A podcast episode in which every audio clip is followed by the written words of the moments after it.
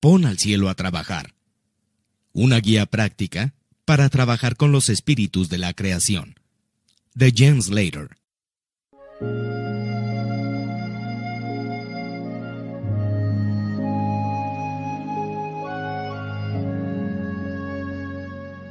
Prefacio. Preparando el escenario. Han sido mis guías quienes me impulsaron a escribir esta obra. Al principio ni siquiera era capaz de imaginar cómo conseguiría llenar un libro con mis ideas. Me parecían demasiado simples. Las había estado utilizando durante años sin ningún esfuerzo ni entrenamiento especial y formaban parte de mi vida, hasta el punto de no pasar jamás ni un solo día sin recurrir a ellas. Sin embargo, no tardaba más de 10 minutos en compartir todo el proceso con mis amigos.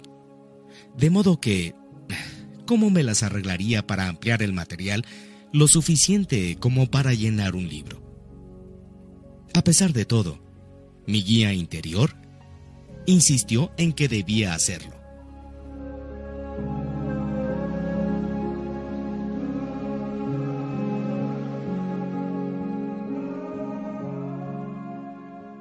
Pronto caí en la cuenta de que la simplicidad de mi proceso era su mayor belleza. Me encantaba la idea de ofrecer un camino hacia el espíritu que se pareciera mucho a un juego infantil sencillo y claro, que dejara volar a la imaginación del lector.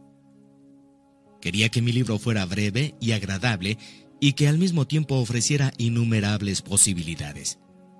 Que se pudiera leer en unas pocas horas y aún así que modificara potencialmente las percepciones del lector de una forma profunda y duradera. Sabía que tendría que encontrar un modo de describir lo que entiendo por espíritus de la creación que inspirara al lector en lugar de limitarlo.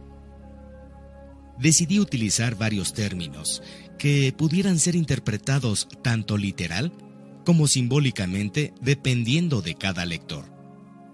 Términos como ayudantes celestiales, asistentes invisibles, fuerzas cósmicas, ángeles, guías, espíritu, el cielo, lo divino y demás.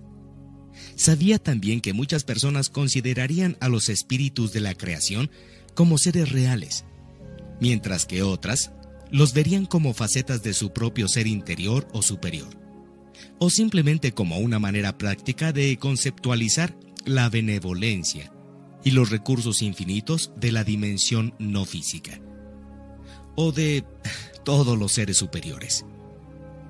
Pero mi mayor deseo era que mi libro abriera una hermosa puerta que pudiera ser traspasada por lectores de diferentes niveles de conocimientos y todo tipo de opiniones. Así fue como, en la primavera del 2002, me puse manos a la obra y presencié cómo mis ideas comenzaban a tomar forma y adquirir profundidad, sin perder su preciada simplicidad. A medida que el libro evolucionaba, mi propia conciencia personal sobre quiénes somos en realidad y qué hemos venido a hacer en el mundo se ampliaba radicalmente.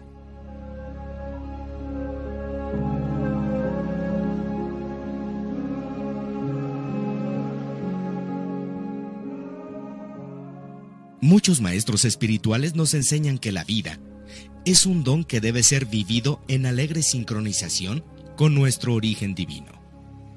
Solo pocos años atrás, llegué a entender que para conseguir esa sincronización, debía poseer, aceptar y emplear esa parte divina de mi ser. De lo contrario, mi esencia y mi propósito en esta vida no se expresarían completamente contratará mi propia divinidad? Exactamente, ¿qué significa esto? Advertí que para mí la respuesta residía en crear mi propia realidad. Una idea muy popular en estos días, pero que solo empecé a considerar con seriedad cuando comprendí el concepto de contratación que se describe en este libro. En última instancia, supuso un cambio de percepción que modificó mi punto de vista sobre todas las cosas. Todo comenzó cuando por fin entendí que no me encontraba sola, que los ayudantes espirituales estaban a la espera, dispuestos a participar en la expresión creativa de mi divinidad. Sintiéndome una con el espíritu, advertí que era la dueña de mi universo y la diseñadora de mi mundo.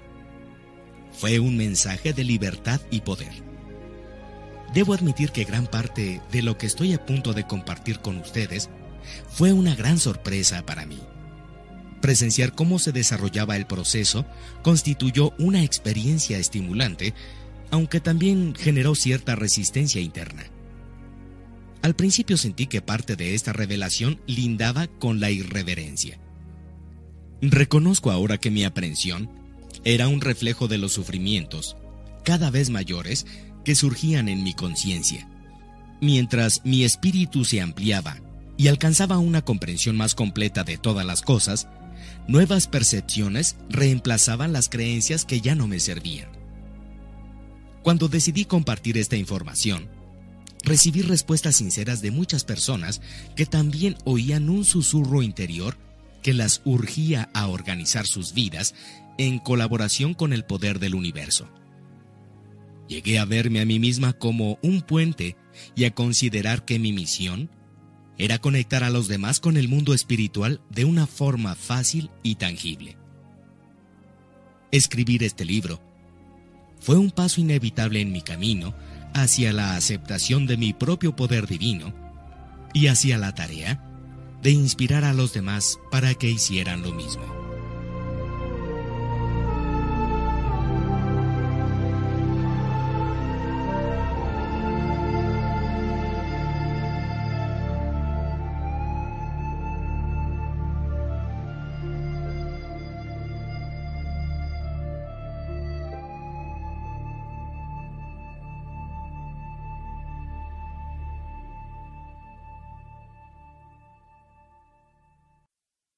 Capítulo 1 Trayendo el cielo a la tierra.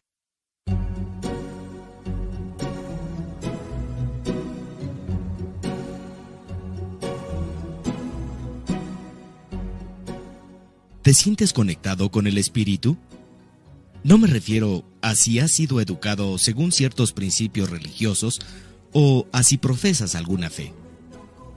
Estoy hablando de sentirse conectado con el poder del cielo y de traerlo a la tierra para utilizarlo en tu vida cotidiana.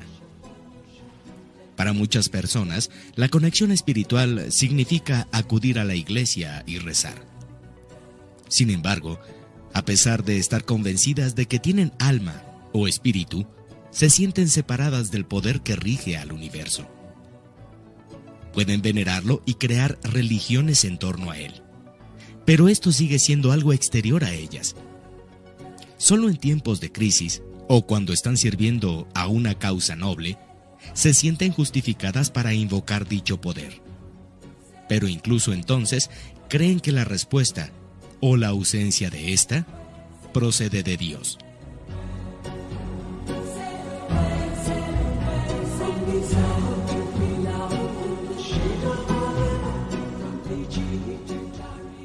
Incluso quienes nos sentimos uno con el Espíritu, a menudo también tenemos dificultades para percibir tan formidable fuerza como algo tangible y viable en nuestra vida diaria.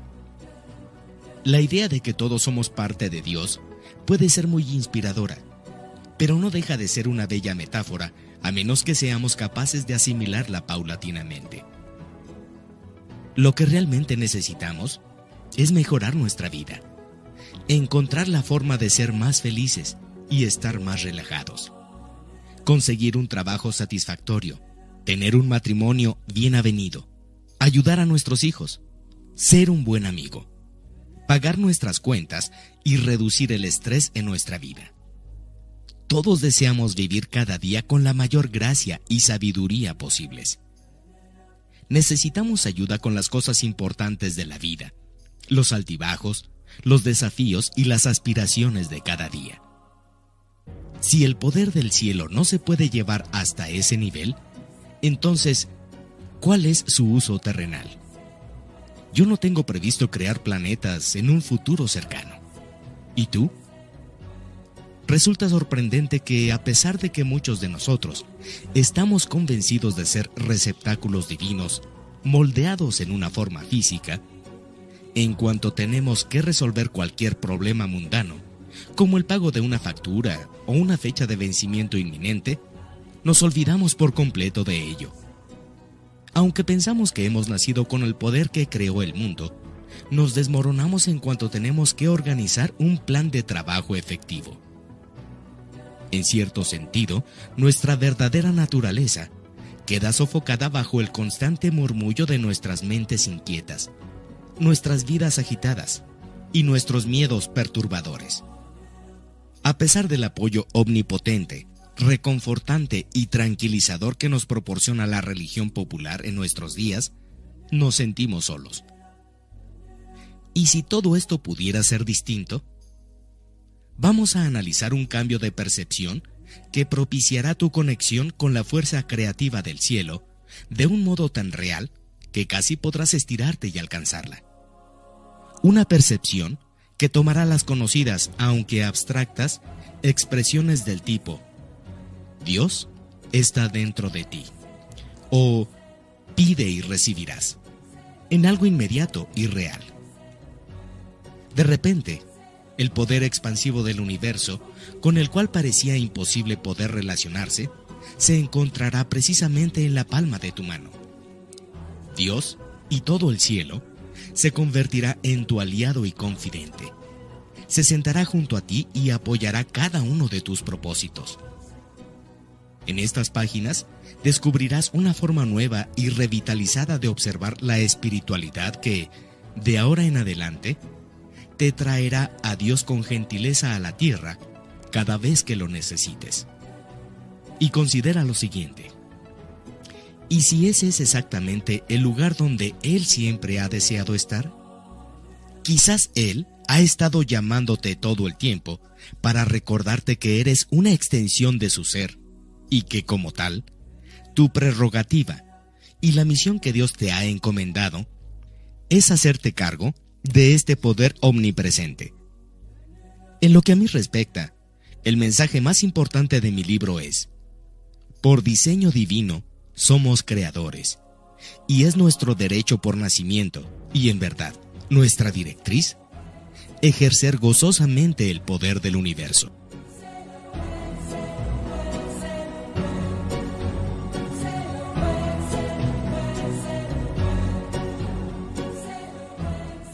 Merece la pena repetir esto. Somos extensiones de la energía creativa del universo, cuyos vastos recursos están siempre a nuestra disposición. La misma fuerza creativa que existe desde el inicio de los tiempos es nuestra naturaleza esencial. A través de cada uno de nosotros fluye una energía dinámica que nos pertenece y que podemos utilizar deliberadamente para crear la vida que deseamos. Su potencial es ilimitado, infinito y nos pertenece a todos. Cuando nos consideramos creadores autorizados por lo divino, sucede algo sorprendente. La transformación es inequívoca y vivimos la vida desde una posición ventajosa. Reconocemos nuestra autoridad para convocar los infinitos recursos del cielo y su entusiasta asistencia, que está a nuestra disposición para todo lo que emprendemos. Descubrimos que gracias a nuestra conexión con este increíble poder, es posible organizar y simplificar todas las tareas concebibles y resolver todos los problemas imaginables. Esta nueva conciencia nos permite modelar nuestra vida con determinación, fomentando el goce y la realización de una forma tan sencilla que casi parece un milagro. A partir de ahora, nuestra vida puede ser la alegre y deliberada expresión del origen de toda creación y de todas las posibilidades. Finalmente, el cielo se puede traer a la tierra. De hecho, se trata de algo bastante simple. Está tan cerca de ti como tu próximo pensamiento, o incluso más. Tu vida puede cambiar definitivamente, aunque solo leas los primeros capítulos de este libro tal como afirma Oliver Wendell Holmes. Cuando una mente se abre gracias a una nueva idea, jamás puede retornar a sus dimensiones originales. ¿Estás preparado para abrir tu mente?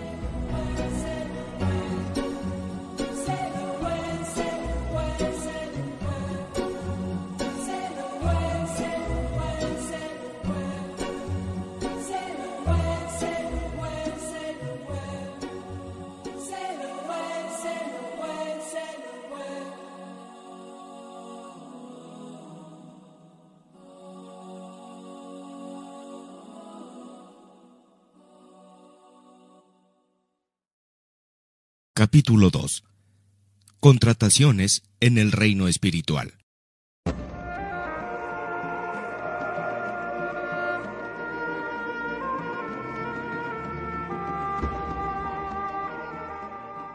A modo de diversión, imagina que el mundo espiritual es tan diverso y variado como nuestro mundo físico.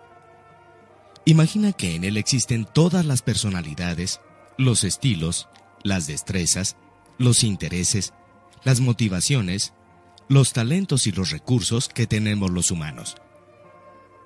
Por ejemplo, aquí en la Tierra encontramos personas con todo tipo de rasgos de personalidad. Algunas son graciosas, otras son analíticas, las hay espontáneas o asertivas, y también eficientes. Hay personas que poseen todo tipo de talentos y habilidades concebibles. Algunos son maestros excepcionales, otros negociadores, otros jardineros, consejeros o cuidadores de niños. Imagina ahora que todas las características y los trabajos mencionados también existen en la dimensión no física, y que cada tema o materia tiene una contrapartida en el reino espiritual. La ciencia, las matemáticas, el arte, la música, la filosofía, la construcción y cualquier otra disciplina tienen dobles espirituales. A todo talento o a toda habilidad que exista en la Tierra le corresponde una energía no física. A continuación imagina que todo este universo de expertos y atributos celestiales está a tu disposición con solo pedirlo. Imagina que los espíritus de la creación están preparados para ayudarte a crear tu propio mundo.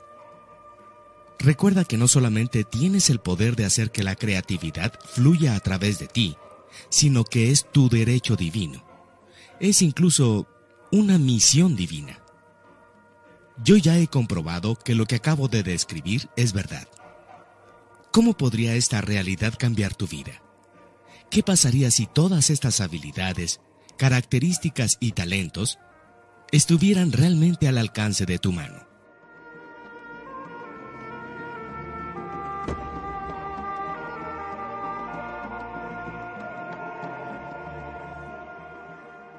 Las páginas amarillas del universo. Vamos a ir todavía un poco más lejos imaginando que todos nosotros tenemos acceso a la versión completa de las páginas amarillas del universo, las cuales son revisadas cada minuto. La próxima vez que necesites un talento especial o una determinada habilidad, echa a volar tu imaginación. Frente a cualquier proyecto o necesidad, te invito a abrir las páginas amarillas del universo para elegir aquellos profesionales con las habilidades y los conocimientos idóneos para ayudarte. Si existe aquí en la Tierra un talento o una habilidad, ten por seguro que en las páginas amarillas del universo hay una sección dedicada a ellos. De hecho, aunque jamás hayas oído hablar de alguien con las características o los conocimientos exactos que estás buscando, debes confiar en que en algún lugar del universo existe precisamente el ser que necesitas, dispuesto a prestarte sus servicios y a la espera de que se lo solicites. Es muy sencillo trabajar con este concepto porque utiliza un modelo con el que ya estás familiarizado. Tu mente consciente sabe perfectamente cómo contratar a un ayudante a través de las páginas amarillas físicas. Por lo tanto, imaginar que haces lo mismo en la dimensión no física será también un proceso muy sencillo. De pronto, conectarse con el espíritu resulta tan factible como cualquier otra tarea. Tú creas el pensamiento, solicitas el talento, la energía y la habilidad que necesitas y a continuación, tu petición comienza a materializarse.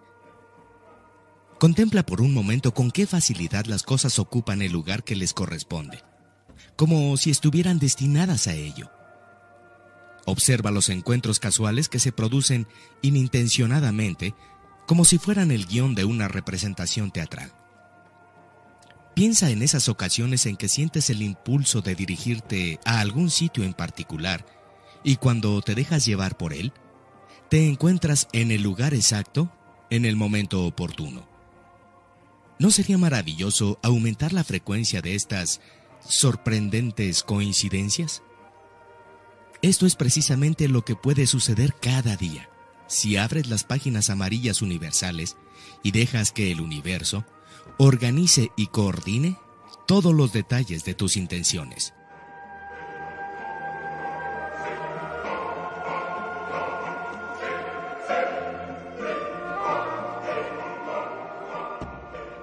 Primero piensa en el cielo. En el plano físico, siempre parece que estamos trabajando con recursos limitados. Nunca tenemos suficiente dinero, ni suficiente tiempo, ni suficientes personas o expertos a quienes acudir. Si modificamos nuestra percepción del universo, estas restricciones dejarán de existir. Para ello, imagina simplemente que tienes todo el dinero el tiempo y los recursos del mundo para contratar cualquier tipo de ayuda que se te ocurra. Supongamos que estás organizando un viaje al extranjero. Te animo a que, antes que nada, pienses en la fuente inagotable de recursos celestiales y contrates un agente de viajes espiritual y un coordinador espiritual de actividades para que te ayuden a que tu próximo viaje sea el más placentero que hayas hecho jamás. Pero no te detengas aquí. Recuerda que tus ayudantes invisibles pueden facilitarte cualquier tarea que te propongas. Puedes convocar a un guía turístico espiritual para que te enseñe los sitios más interesantes, a un traductor espiritual para que te ayude a salvar la barrera de un idioma desconocido y a un comediante espiritual para asegurarte de que el viaje sea realmente divertido. Del mismo modo, si deseas conseguir una nueva casa, piensa primero en el cielo y contrata un agente inmobiliario espiritual. ¿Preparado para conseguir un trabajo mejor? Busca inspiración con la ayuda de un asistente del mundo espiritual que esté especializado en buscar empleos. ¿Buscas un coche nuevo? Contrata a un vendedor de automóviles espiritual. ¿Tienes demasiadas obligaciones? Solicita un ayudante espiritual que te enseñe a administrar tu tiempo. ¿Tienes problemas con tu computadora? Pide un informático espiritual para que te ayude a resolver el problema. ¿Te sientes intranquilo mientras conduces tu coche por un vecindario que no conoces? Llama al 091 espiritual y solicita una escolta de policía celestial. ¿Empiezas a comprender la idea? Recurriendo a las aptitudes del universo, puedes mejorar cada aspecto de tu vida. La ayuda de lo divino puede simplificar todo lo que emprendas. Piensa primero en el cielo y se lo agradecerás.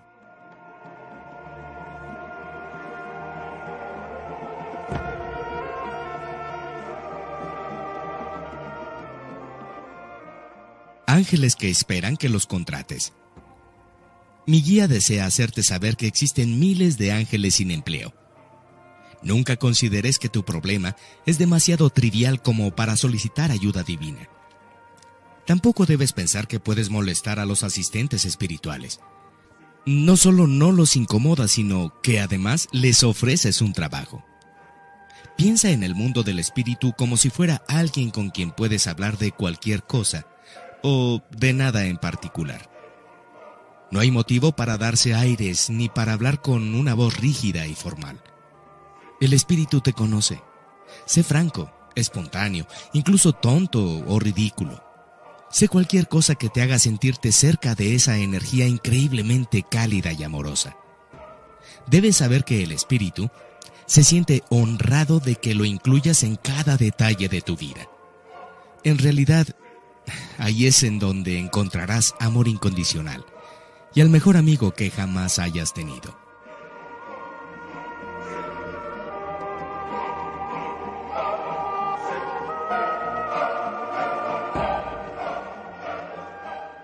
Tarjeta Ángel Express. Para que el proceso de contratar ayudantes celestiales sea todavía más divertido, imagina que te han dado una tarjeta de crédito celestial sin límite de crédito, que es aceptada además en todas partes.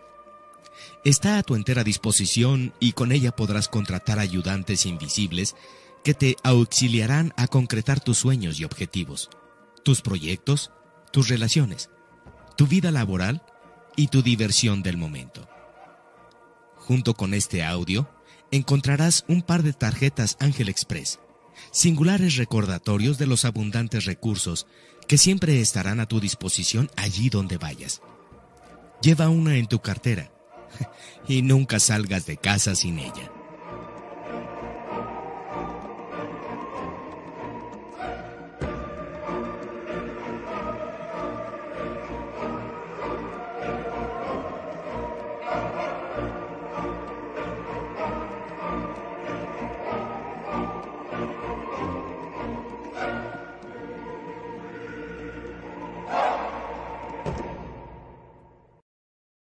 Capítulo 3. Da trabajo ya.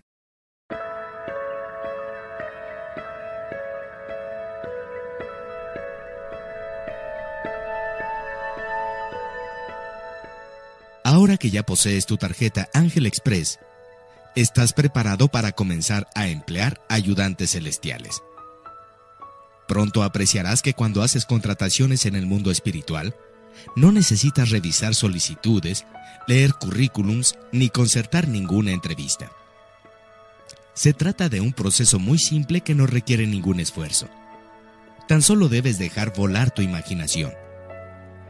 Recuerda que cuando eras niño, no tenías ningún problema para imaginar las aventuras más emocionantes o los deseos más fantásticos.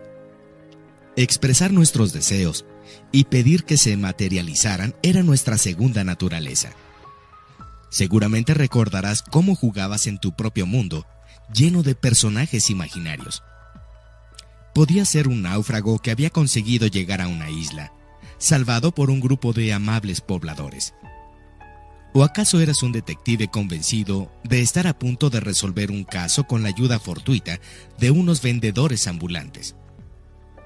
Independientemente de cuál fuera el juego, sabías que podías crear personajes a voluntad e incluso cambiarlos en mitad de la historia si eso resultaba conveniente para tu plan.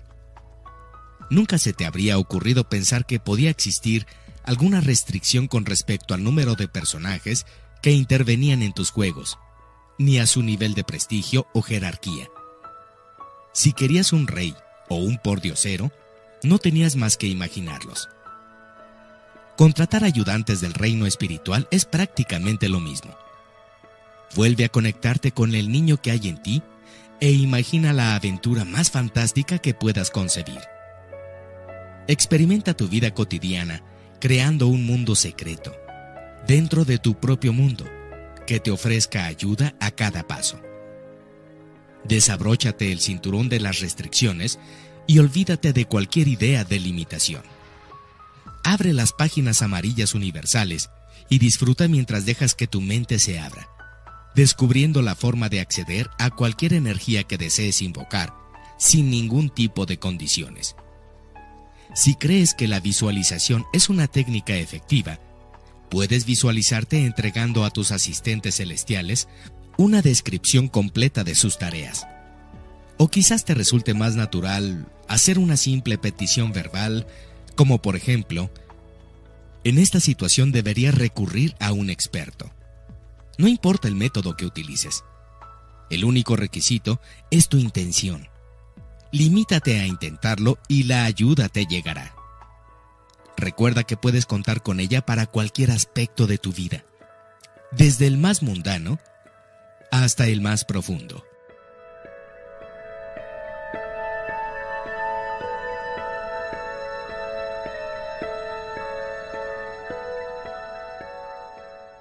Anímate a soñar con lo que más deseas.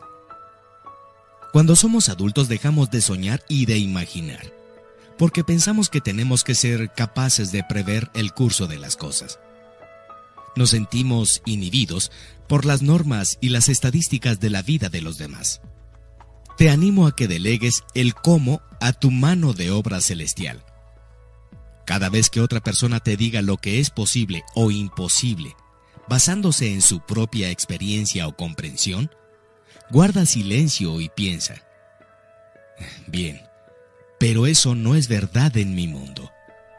Sonríe a sabiendas de que tu poderoso equipo espiritual no está restringido por dichas normas y estadísticas.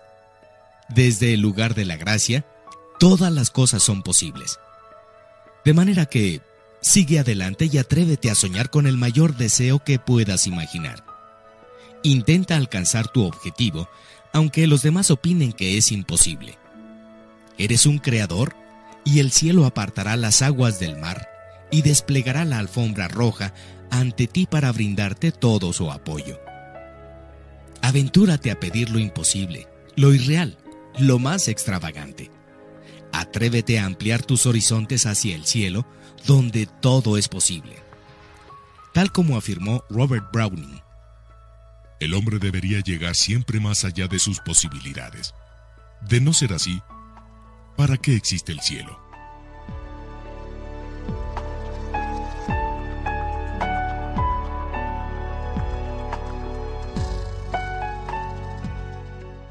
Y con cosas poco importantes. Con frecuencia sucede también que nos abstenemos de pedir ayuda porque pensamos que nuestras aspiraciones son insignificantes. Nos resulta incómodo pedir al universo que se tome el trabajo de organizar las circunstancias a la medida de nuestros deseos. Imagina, por ejemplo, que pides a los poderes superiores que dispongan un clima agradable para un día especial, o que despejen el tráfico para llegar a tiempo a una cita. ¿Acaso no suena un poco egoísta? ¿Realmente pensamos que el mundo gira en torno a nosotros? De hecho, así es. El mundo entero gira alrededor de cada uno de nosotros. Si en cada momento estamos creando nuestro propio mundo, ¿por qué no concebirlo tal como lo deseamos? Cuando tomamos conciencia de esta realidad, comprendemos que, lejos de ser egoístas o presuntuosos, estamos llevando a cabo gozosamente la misión que nos ha encomendado Dios. ¿Acaso sería más virtuoso crear algo que nos hiciera infelices? Puedes estar seguro de que el universo se complace en organizar cada pequeño detalle por el mero propósito de conseguir que tu rostro se ilumine con una sonrisa, que tus ojos brillen y que te animes a dar un pequeño brinco mientras avanzas.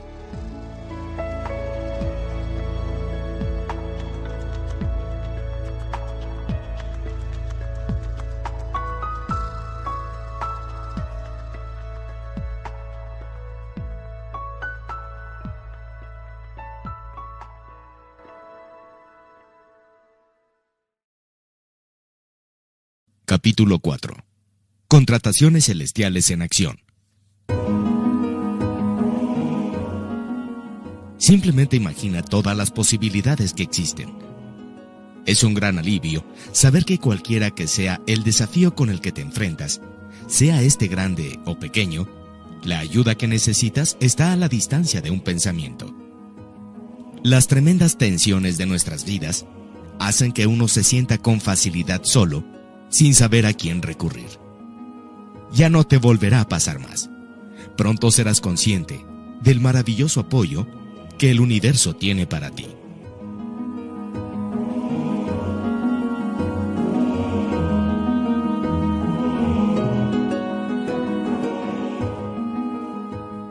Archivos de la Oficina Espiritual de Empleo para trabajos temporales vamos a ver cómo la fantástica asistencia de los ayudantes celestiales ha funcionado para otras personas.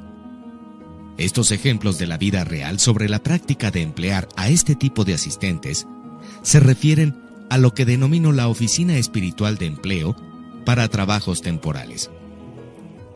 Se trata de una oficina que localiza al ayudante indicado en cuanto tú tienes una necesidad específica a corto plazo.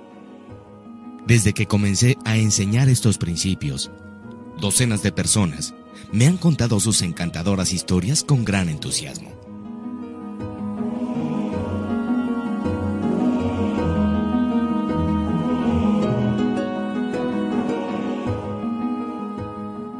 Un detective espiritual.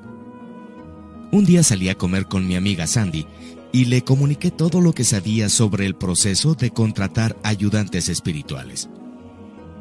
Cuando volví a verla, un mes más tarde, Sandy estaba ansiosa por contarme lo que le había sucedido.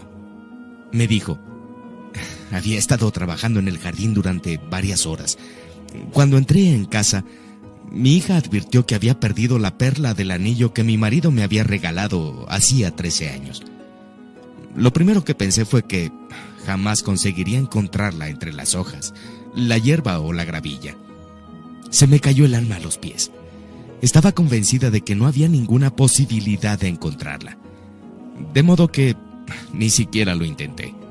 Pero poco después recordé lo que me habías contado e inmediatamente contraté un detective espiritual. Le pedí que encontrara mi perla y me la devolviera. Dos horas más tarde, estaba sentada sobre la cama hablando con mis hijos cuando nuestra perra Colette se unió a nosotros. Uno de los niños dijo, Mamá, Colette está jugando con algo que tiene en la boca. Entonces estiré el brazo y abriendo la mano junto a su boca, le ordené que me entregara el objeto con el que estaba jugando. ¿Puedes creer que de pronto dejó caer la perla sobre la palma de mi mano? Lo menos que puedo decir es que la historia de Sandy parece un milagro. Sin embargo, muchas veces yo misma he experimentado lo mismo y he comprobado la buena disposición que tiene el espíritu para prestarme su ayuda en medio de una de mis conferencias. Por otra parte, también he escuchado innumerables relatos de personas que contrataron a un detective espiritual para que encontrara anillos y otras joyas en las circunstancias más adversas. Parece ser que tan pronto como fue descubierto el número de teléfono del detective, se produjo una enorme demanda de sus servicios. Si te encuentras en una situación semejante, no vaciles en llamarlo puedo asegurarte con toda franqueza que es el mejor del universo.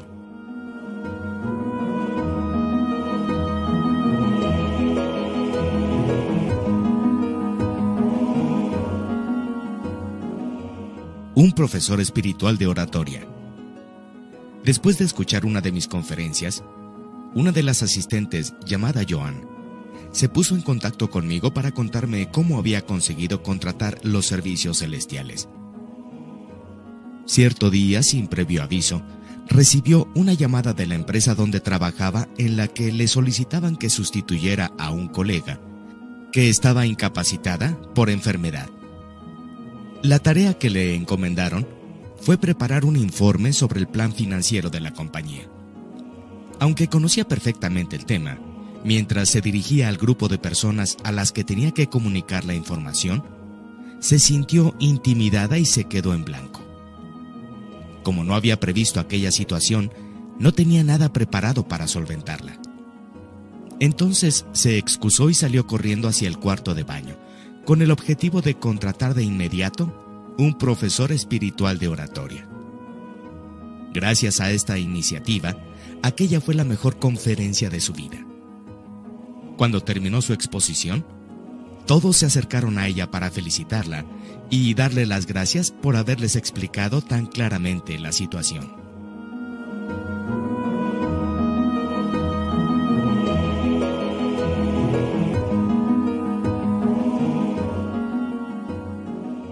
Un buscador de mascotas espiritual. Karen tiene una vecina muy anciana a la que ayuda en todo lo que puede. Una mañana, cuando estaba a punto de salir rumbo al trabajo, la encontró llorando porque su adorado perro, su única compañía, se había perdido. Karen no se decidía a marcharse y dejarla sola en semejantes circunstancias. Entonces se dirigió rápidamente hacia su coche y contrató a un buscador de mascotas espiritual. Luego visualizó al perro recorriendo el vecindario, lo vio dirigiéndose hacia la casa de su vecina y lo imaginó otra vez en sus brazos. Solo entonces partió rumbo a su trabajo, asegurándole a la anciana que todo se resolvería. Confiaba plenamente en que el perro volvería junto a su dueña. Aquella tarde, el teléfono de su vecina comenzó a sonar en el mismo momento en que Karen entraba en casa. Era un amigo que vivía un poco más abajo en la misma calle y que les anunciaba que el perro estaba sano y salvo. Karen consiguió trabajar todo el día tranquilamente, libre de toda preocupación, porque sabía que el buscador de mascotas espiritual estaba haciendo su trabajo.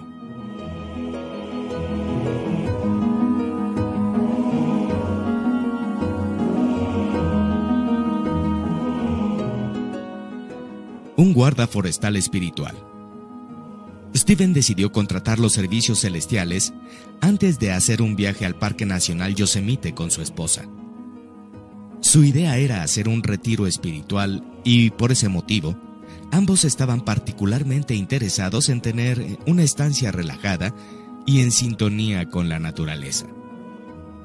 A sabiendas de que Yosemite recibe gran cantidad de visitantes, antes de partir, Steven contrató un guarda forestal espiritual y le solicitó que localizara un sitio muy tranquilo para acampar, una especie de lugar sagrado. Al regresar me contó que su viaje había sido absolutamente mágico y apacible, añadiendo que durante los cuatro días que habían pasado allí, solo en dos ocasiones habían oído el ladrido de un perro y en ningún momento se habían cruzado con otras personas.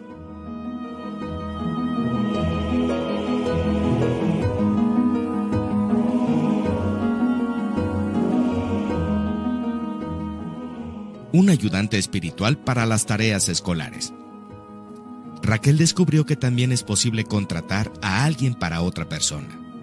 Su hijo Logan, de 12 años, había decidido hacer un trabajo escolar sobre Joe Montana, pero en la biblioteca del colegio no consiguió encontrar ninguna información sobre él.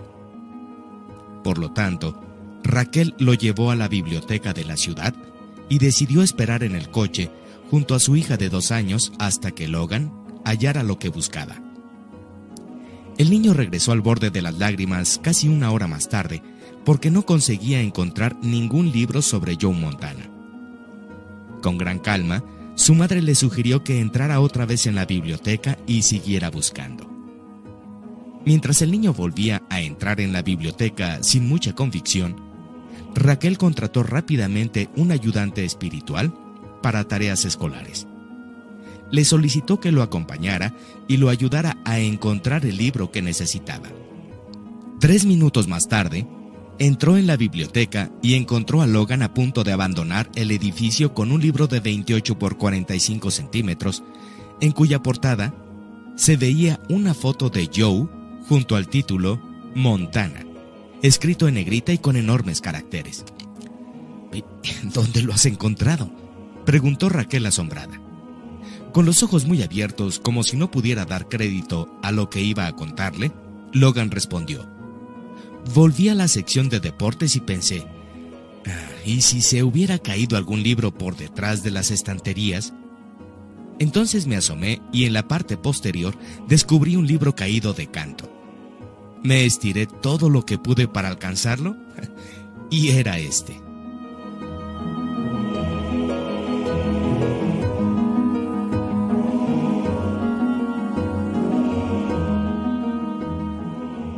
Y más. Katy y su marido estaban a punto de comprar una nueva casa. Deseaban adquirir una magnífica parcela, pero debían esperar a que se presentara la oportunidad de hacer una oferta. Katy temía que alguien pudiera adelantárseles y se le ocurrió contratar un agente inmobiliario espiritual para que reservara la propiedad en su nombre. La semana previa a la fecha señalada para hacer su propuesta, Katy se encontró inquieta y preocupada. Y la noche anterior, prácticamente no consiguió conciliar el sueño. Pero cuando llegó el momento, la propiedad aún estaba disponible. Katia estaba convencida de que no había sido una mera coincidencia. Cada vez que Nancy intentaba enviar una información financiera a través de la red, lo único que veía en la pantalla de su computadora era un mensaje de error. Presa de la desesperación, contrató un experto informático espiritual para que desbloqueara la red y ella pudiera enviar su archivo. Y lo consiguió en el siguiente intento.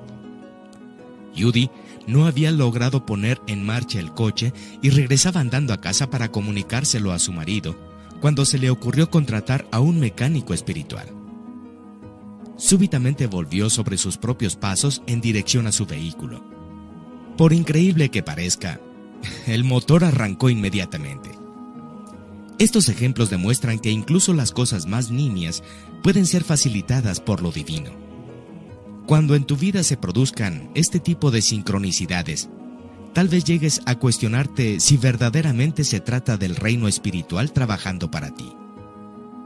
No obstante, con el paso del tiempo te percatarás de que es algo que sucede muy a menudo y en consecuencia, tu escepticismo se desvanecerá.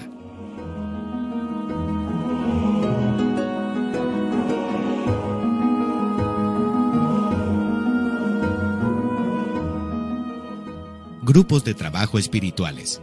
Lo auténtico.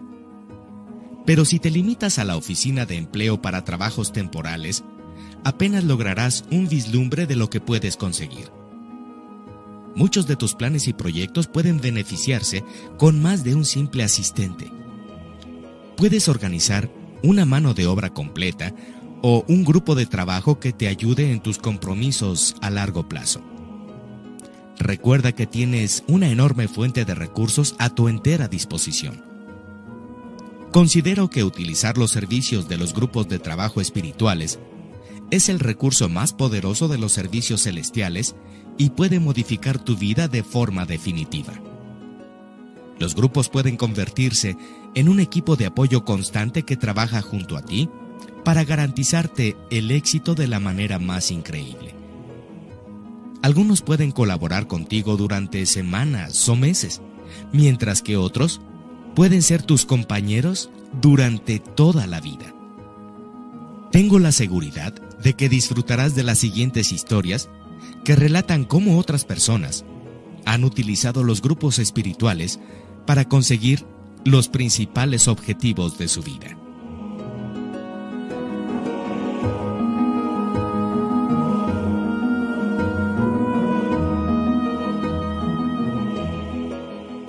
un grupo espiritual romántico. Patty estaba saliendo con un contable, aunque no creía que pudiera llegar a ser su compañero de vida. Había enviudado algunos años atrás y había criado sola a sus dos hijos. Ahora quería una relación originada en el cielo y no se conformaba con ninguna otra persona. Hacía ya mucho tiempo que Patty creía que los ángeles la ayudaban en todos los aspectos de su vida de modo que invocó a los que ella denominaba los ángeles románticos y al creador del amor. Les pidió que enviaran a su casa a alguien que tuviera el mismo corazón que ella y que le hicieran saber que se trataba del hombre indicado, haciendo coincidir dos fechas significativas de la vida de esa persona con dos fechas importantes de su propia vida. Lo primero que hizo fue dejar de salir con el contable. Empezaba la primavera y decidió hacer una limpieza general de la casa, tal como era su costumbre en cada cambio de estación. Ordenó sus armarios para dejar espacio a las pertenencias de su próximo compañero e incluso adquirió un hermoso marco para poner una foto de ambos en el futuro. Y a continuación, hizo algo un poco alocado compró unas lujosas sábanas de satín rojo para su cama y un oso de peluche del mismo color. Todo esto le llevó casi un mes. Cuando prácticamente terminó de arreglar su casa, su vecino concertó una entrevista con un contratista que no era del mismo estado para que tasara la casa de Patty. Así fue como Mike, que también era viudo, llamó a su puerta. Patty lo miró a los ojos y percibió la belleza de su alma fue amor a primera vista. En la cita inicial, descubrieron que el hijo de Mike había nacido el día del cumpleaños de Patty y que su propio hijo había nacido el día del cumpleaños de la difunta esposa de Mike. Eran los dos hechos coincidentes que ella había pedido.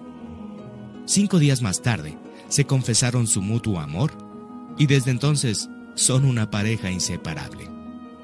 Como es evidente, su relación nació en el cielo.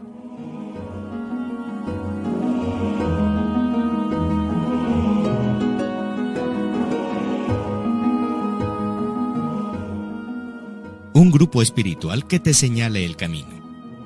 Sherry se sentía absolutamente frustrada. Siempre había deseado ser una profesional en el campo de la sanación natural y sin embargo se había pasado gran parte de su vida trabajando como recepcionista.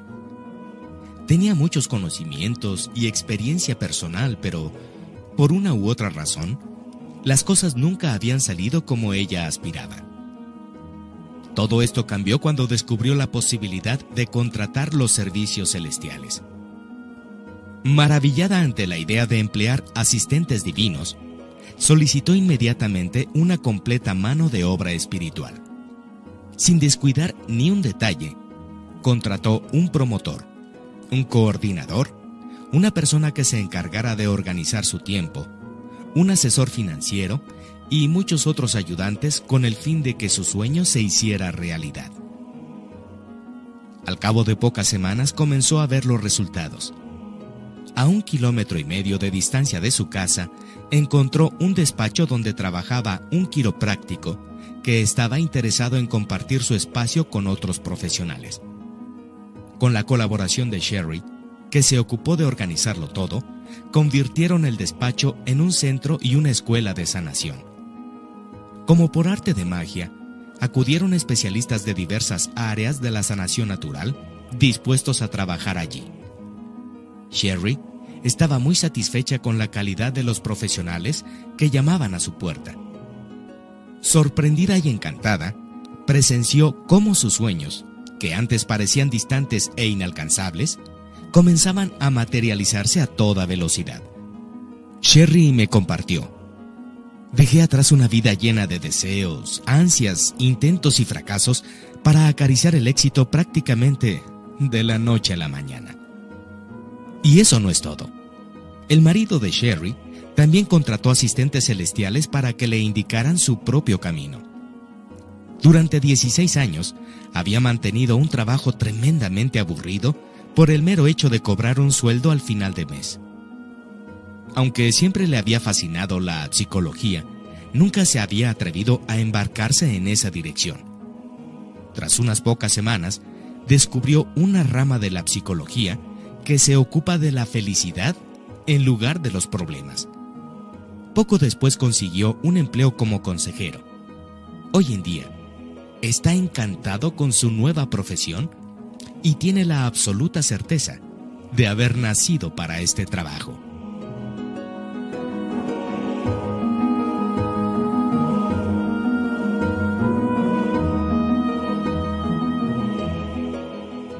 Un grupo espiritual para las conferencias. Todos los años mi amiga Elizabeth organiza una importante conferencia.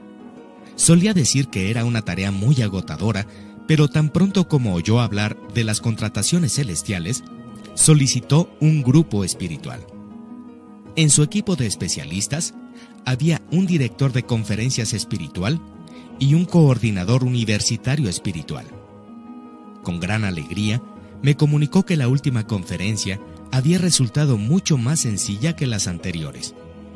Estaba especialmente satisfecha con el monitor de energía espiritual que había contratado para conservar su energía y vitalidad y para asegurarse de disfrutar como si fuera una asistente más en el evento. El resultado fue que no dejó de sonreír durante toda la semana.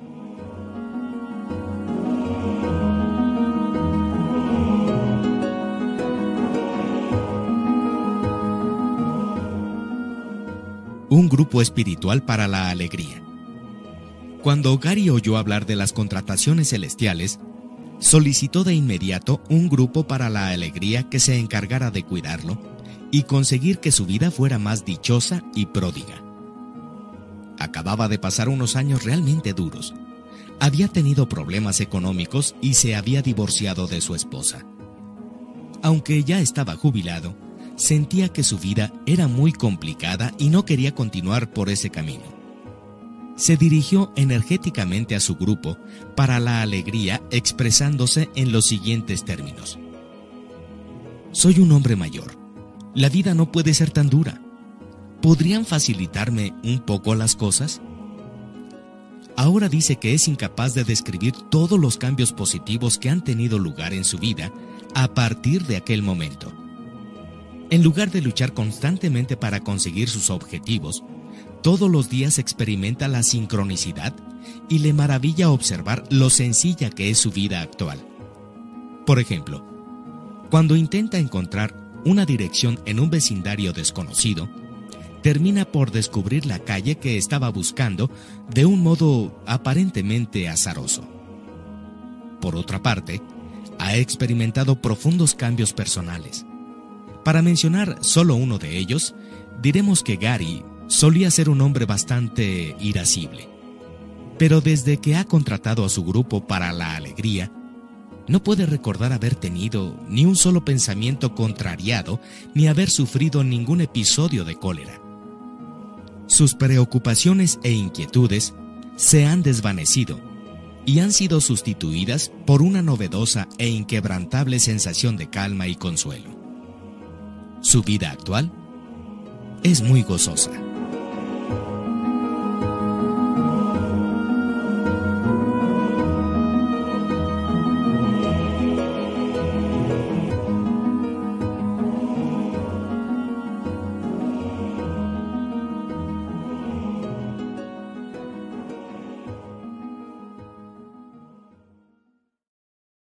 Capítulo 5. El momento fundamental.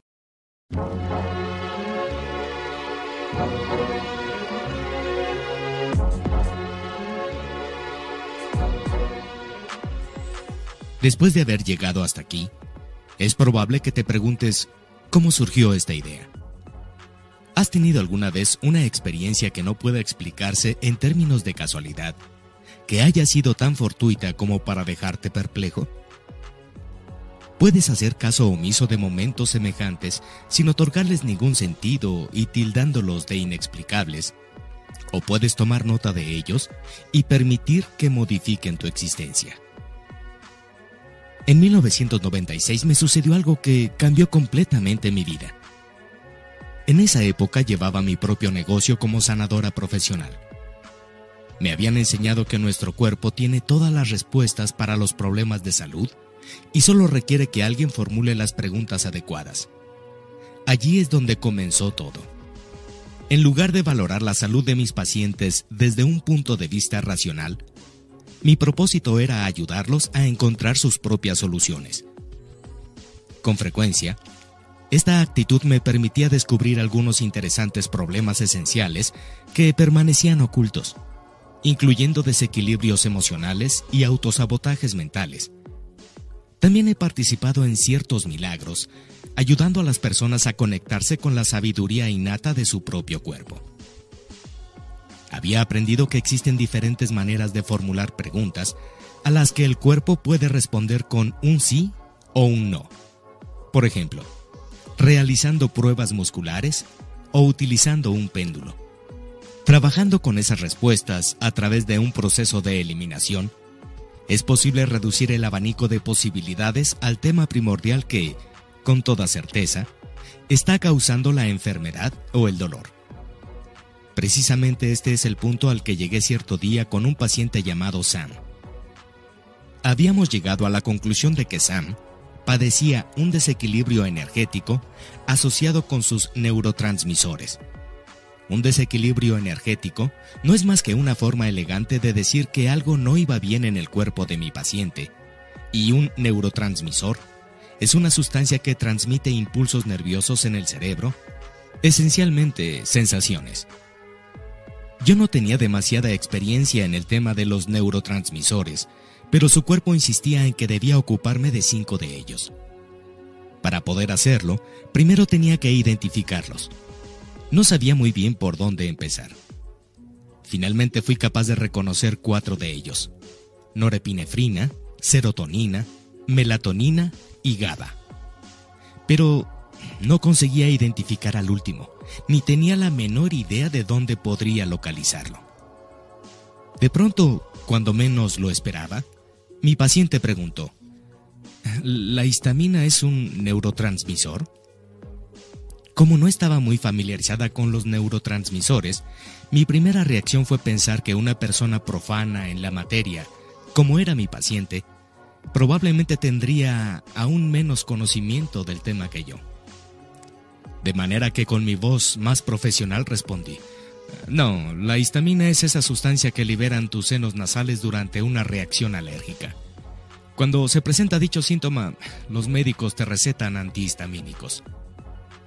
Luego, sin ningún motivo aparente, sentí el impulso de coger de la estantería un libro sobre la salud que había comprado un año atrás.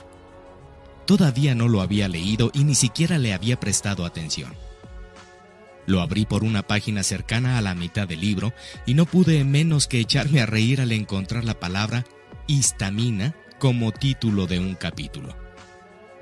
De inmediato mis ojos se detuvieron en una línea que estaba poco más abajo y en medio de un párrafo. La histamina también se considera un neurotransmisor. Estaba perpleja. ¿Cómo podía haber sucedido algo así? Evidentemente no se trataba de una mera e increíble coincidencia.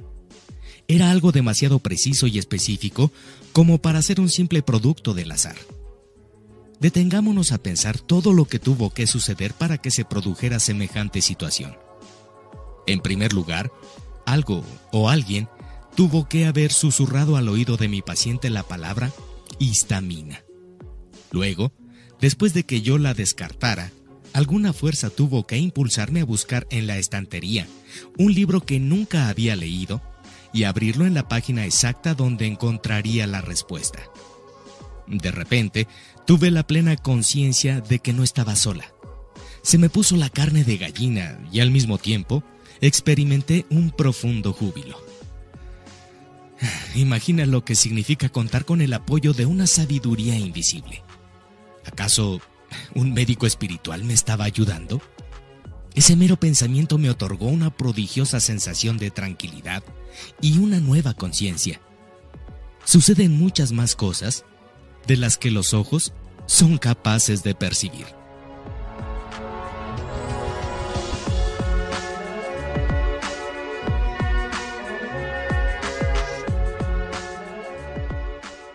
Asistencia divina. A partir de ese momento, comencé a advertir nuevas evidencias de que estaba recibiendo ayuda de fuentes superiores y decidí no considerarlo como una mera coincidencia. La idea de que un médico espiritual me aconsejaba comenzó a cobrar fuerza. Tomé conciencia de que mi intuición se había intensificado y me estaba brindando una información que excedía los conocimientos que había adquirido durante mi formación. Al final conseguí entregarme confiadamente para que me guiara ese saber interior, relegando a un segundo puesto mi propia educación. Comencé a fantasear con que había un equipo completo de médicos mirando por encima de mis hombros todo lo que yo hacía y aconsejándome a cada momento. Debo decir que mi trabajo evolucionó hasta un nuevo nivel. Mis pacientes y yo nos sorprendíamos cuando una información inesperada aparecía en mi conciencia como caída del cielo. Invariablemente, era la pieza que faltaba y que marcaba la diferencia. En algunas ocasiones, fui guiada a prescribir medicamentos que jamás hubiera considerado, pero que, sin embargo, resultaron ser la solución perfecta. Después de varias experiencias de este tipo, mi escepticismo natural se trocó en un creciente entusiasmo por la ayuda divina que había surgido en mi vida y que me estaba ayudando a evolucionar. Con el paso del tiempo he aprendido a rendirme a esa voz interior para tratar a todos mis pacientes, dejando que ella me indique qué es lo que debo hacer. Algunos pueden sugerir que es mi propio cerebro o quizás mi mente subconsciente el que está generando esa información. Pero yo sé que proviene de una fuente divina. A menudo me siento como una mera observadora, atestiguando la magnífica interacción que se produce entre mi paciente y el médico espiritual que trabaja a través de mí. Me dejo guiar intuitivamente hacia el conocimiento que ilumina los misterios sobre el estado de salud de cada uno de mis pacientes para ofrecerles los remedios adecuados.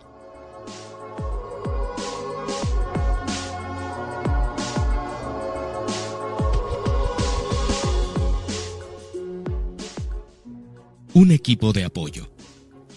El hecho de prestar atención a esta orientación profesional resultó tan efectivo para tratar a mis pacientes que comencé a preguntarme si mis guías tendrían algún inconveniente en ayudarme con otros aspectos de mi trabajo. Por ejemplo, necesitaba una secretaria, un representante de marketing y un experto que llevara la contabilidad. Como no estaba muy segura de que esos trabajos pudieran ser realizados en un plano espiritual, introduje un requisito para ver qué sucedía. Imaginé que solicitaba al universo asistentes angélicos que contaran con las habilidades y los conocimientos adecuados para realizar con alegría las tareas requeridas. Más adelante comencé a mantener reuniones imaginarias con mi equipo de colaboradores mientras conducía el coche camino del trabajo. Hablaba en voz alta con mi grupo de médicos espirituales y profesionales de la salud y con los empleados administrativos que acababa de contratar, comentando nuestras tareas diarias, qué pacientes estaban citados, cuáles eran las actividades de la jornada y así sucesivamente. Les hablaba de los detalles de mi trabajo como si estuviera conversando con una plantilla terrenal. Debo decir que después de emplear a mi secretaria espiritual, al responsable de marketing y al contable, mi consulta prosperó con pasmosa facilidad. Los trámites y las facturas no se calculaban ni se imprimían ni se enviaban mágicamente por sí mismos. Pero conseguí ocuparme de todo ello de forma muy rápida y sencilla. Con mi equipo de apoyo a mi lado, tenía todo el trabajo que deseaba. Mi agenda fluía armoniosamente y mis pacientes estaban muy satisfechos con los resultados. A continuación te contaré algunas graciosas historias que reflejan cómo ha cambiado mi vida desde que contraté a mis empleados celestiales.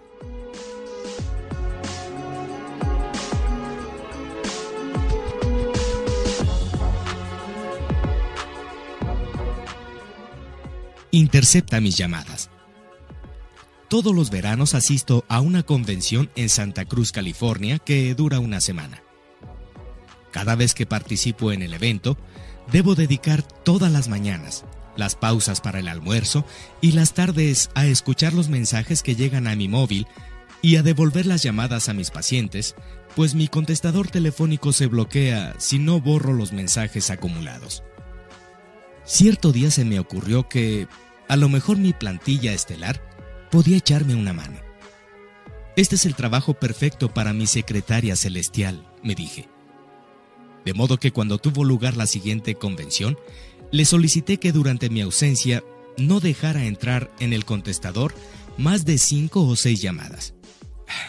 Y créalo o no, cuando volví a casa encontré exactamente seis mensajes esperándome.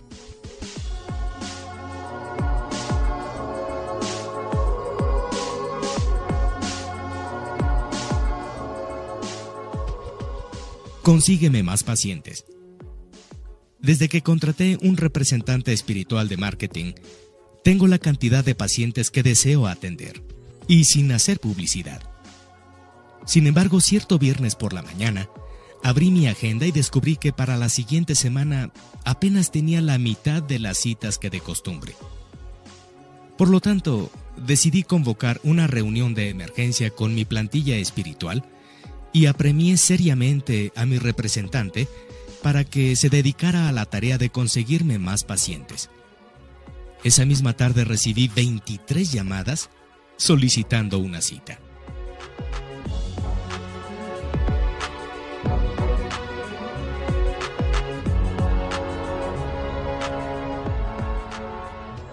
Apoyo económico.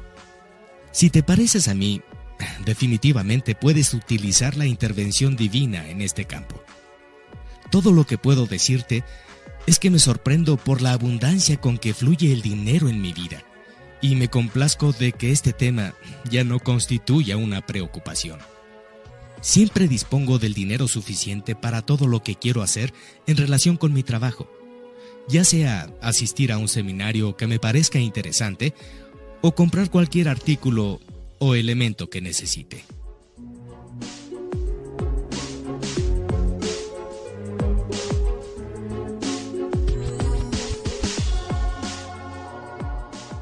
Equipo de trabajo personal. En 1997, un año después de haber vivido mis primeras experiencias con los ayudantes celestiales, mi trabajo se desarrollaba sin ningún problema. Me sentía muy cómoda y segura pensando en que el espíritu no solo deseaba que yo hiciera ese trabajo, sino que también me ofreciera su generoso apoyo. En ese momento decidí seguir adelante sin detenerme ante nada. ¿Sería posible recibir ayuda en todas las áreas de mi vida? Naturalmente, en cuanto la solicité, la asistencia divina comenzó a manifestarse en abundancia. A partir de entonces, no solo mi trabajo, sino también mi vida personal, comenzaron a fluir más armoniosamente que nunca. Ahora tengo ayudantes para ir de compras, para los proyectos hogareños y los asuntos familiares para los desafíos emocionales personales, para los eventos sociales, el esparcimiento, las vacaciones y para muchas cosas más.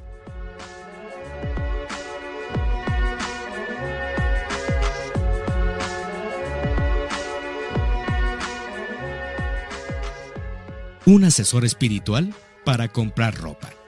Señoras, no se pierdan esta historia.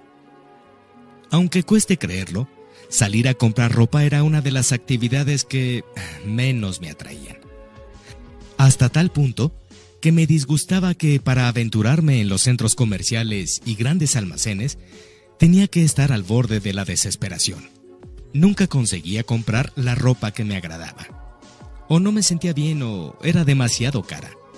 Invariablemente terminaba exhausta y frustrada. Por fin caí en la cuenta de que, con la ayuda de un espíritu creativo, sería capaz de convertir esa experiencia en una actividad placentera y satisfactoria. En la siguiente ocasión que salí de compras, contraté un asesor espiritual para que me acompañara. Debo decir que fue una experiencia maravillosa.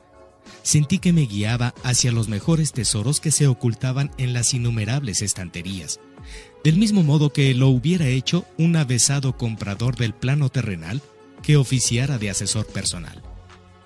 Salir de compras dejó de ser un ejercicio frustrante y se tornó en una actividad apasionante y divertida. Empecé a encontrar tantas prendas que me gustaban que no podía aplazar el momento de probármelas. Eran tantas las que se adaptaban perfectamente a mi talla y estilo que pronto me enfrenté con un nuevo dilema lo que no debía comprar. Casi me avergüenza admitir que en un solo día adquirí 17 artículos por poco más de 200 dólares. Puedo decir que mi ayudante personal es un comprador excelente que sabe encontrar gangas. Desde entonces, siempre contrato asistentes espirituales para ir de compras. Ellos siempre me conducen hacia la tienda indicada y los artículos perfectos. Esto resulta especialmente práctico para las compras de Navidad, cuando debo hallar los mejores regalos en la menor cantidad de tiempo. Y como la cereza del pastel, incluso me ayudan a encontrar un lugar de estacionamiento en esas fechas tan ajetreadas del año.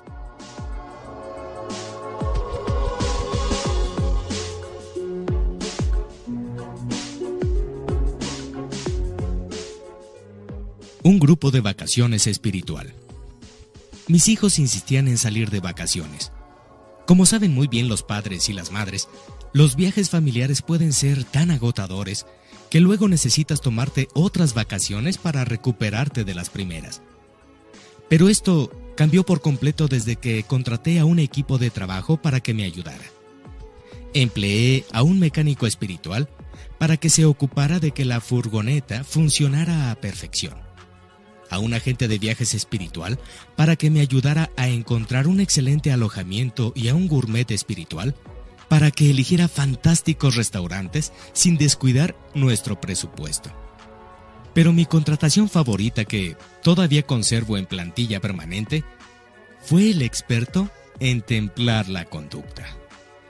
¿Se pueden imaginar un viaje de 10 horas con cuatro niños sin peleas ni discusiones? Fue maravilloso. Mi pareja y yo disfrutamos de las mejores vacaciones que hemos tenido nunca y los niños están impacientes por repetir la experiencia.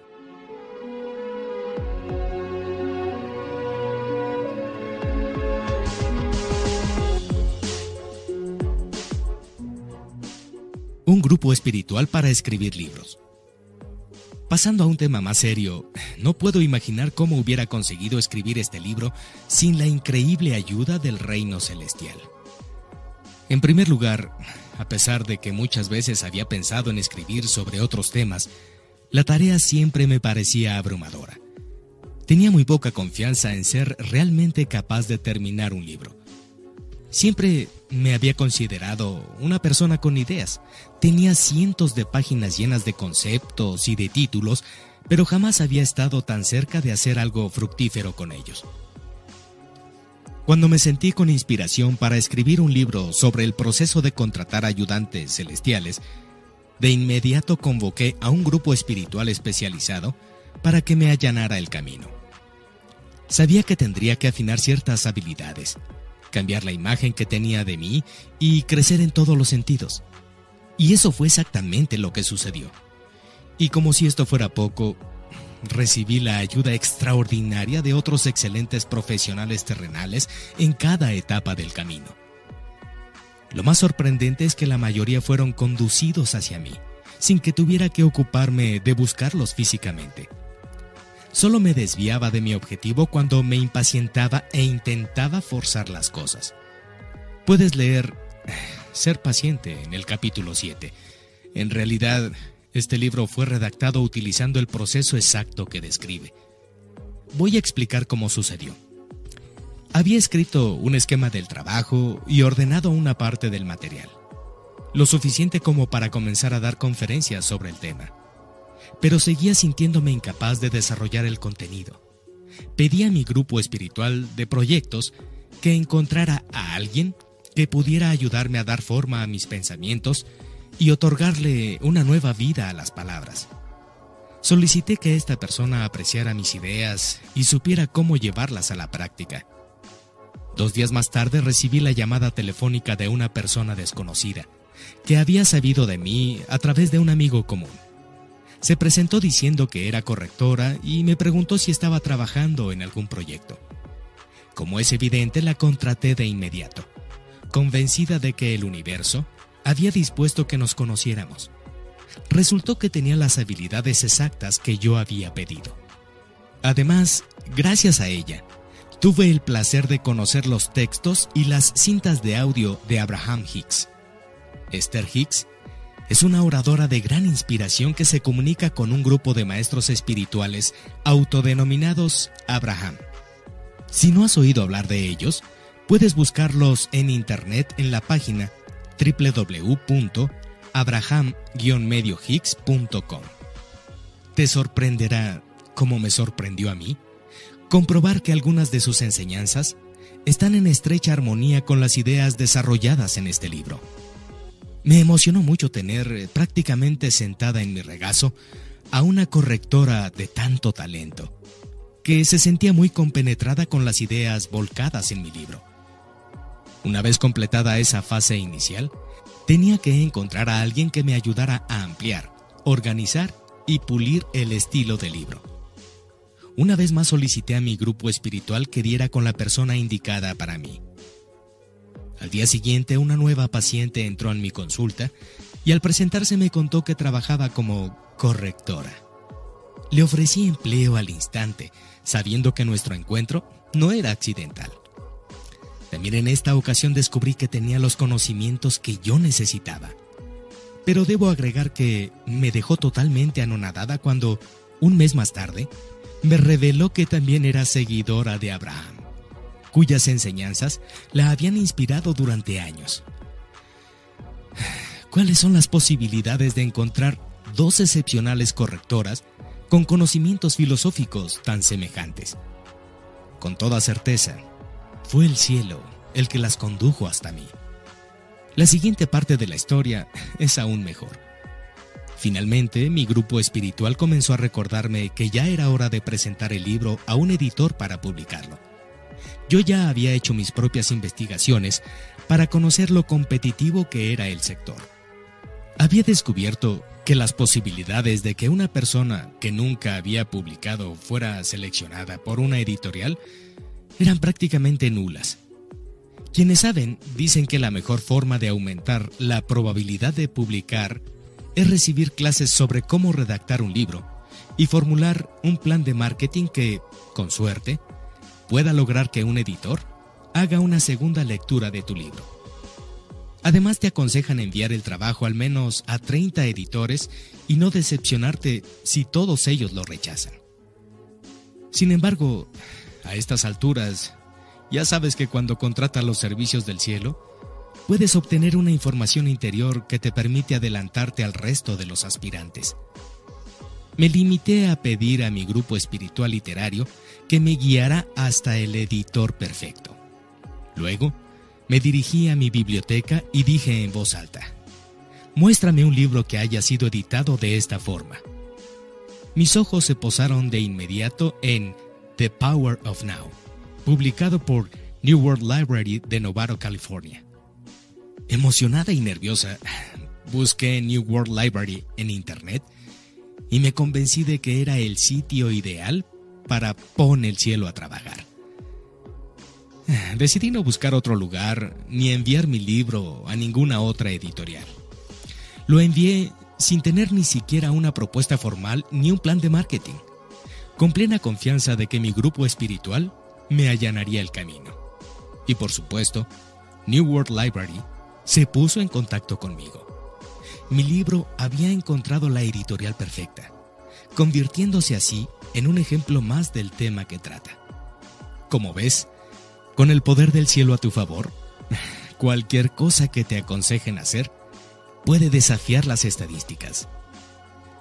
Yo estaba muy ilusionada y felicité a mi grupo espiritual literario por haber hecho un excelente trabajo.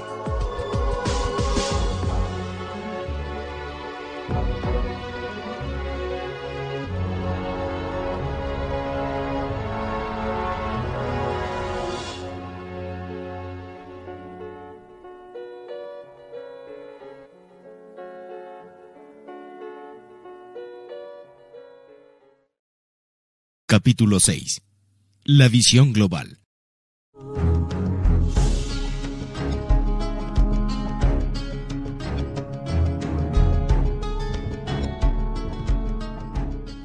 Intrigada por la evidente ayuda espiritual que comencé a recibir en cada aspecto de mi vida, me preguntaba en qué se diferenciaba el proceso de contratar los servicios del cielo de una plegaria. Después de todo, la humanidad ha pedido ayuda a Dios durante siglos. Entonces, cogí papel y lápiz y solicité una visión global de lo que estaba sucediendo. He aquí la información que obtuve.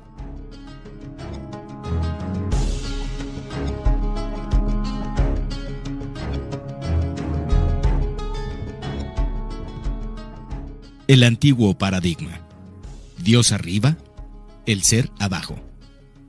En el antiguo paradigma, que muchos de nosotros conocemos desde niños, Dios está arriba, con todo el poder, mientras que el ser está abajo. Cualquier intento de comunicación se dirige generalmente hacia lo alto cuando el ser solicita algo a Dios. Por ejemplo, algunas oraciones típicas son, Dios, te ruego que cures a mi hijo. Dios, ayúdame con mis exámenes finales. O, Dios, por favor, bendice a la tía Susie. Sin embargo, este no era en absoluto el paradigma con el que yo trabajaba cuando contrataba mano de obra espiritual. En cuanto tomé conciencia de ello, intenté descubrir cuál era la dinámica de mi proceso para poder identificar un nuevo paradigma. ¿Cuál fue el resultado?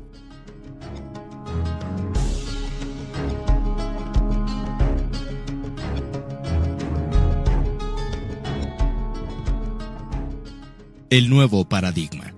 Primer intento.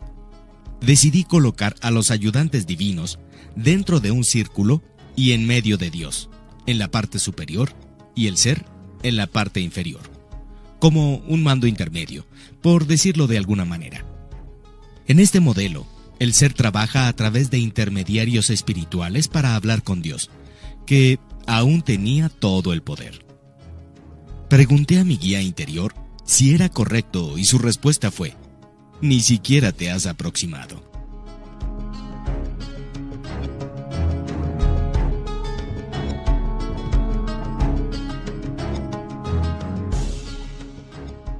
El nuevo paradigma.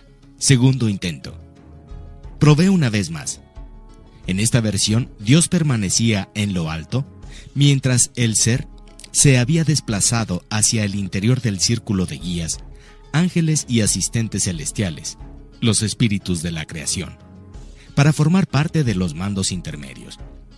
En este esquema, el ser comenzaba a tener el poder de tomar decisiones. Pregunté si esta vez había acertado y la respuesta fue nuevamente negativa.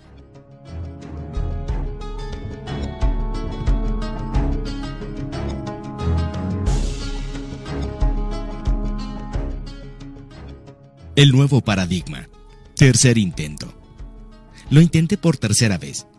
Coloqué el ser en la parte superior del círculo, conectado mediante líneas con la mano de obra espiritual que estaba por debajo. En este nuevo diseño, el ser contaba claramente con un equipo de apoyo mientras Dios permanecía por encima de todos ellos. Volví a preguntar a mi guía, que de nuevo respondió, no tampoco es así.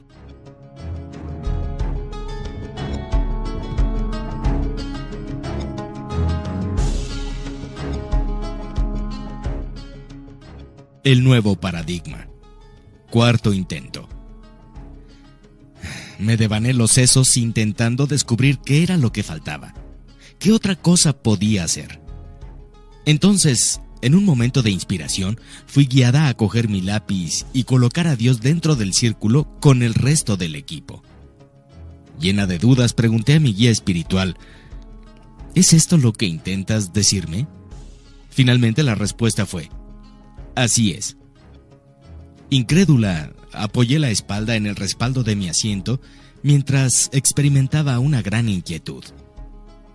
¿Quién era yo para pensar que todo el reino espiritual, incluido Dios, existía para ofrecerme su apoyo? ¿Cómo me podía considerar tan importante? De acuerdo con la estricta educación que había recibido, esto era una blasfemia. Estuve largo rato cavilando sobre el esquema que tenía ante mí. ¿Qué es lo que en verdad quiere decir? Pregunté. Mi mente comenzó a buscar frenéticamente una analogía familiar en el plano terrenal que pudiera explicar esta imagen que tanto me había conmocionado.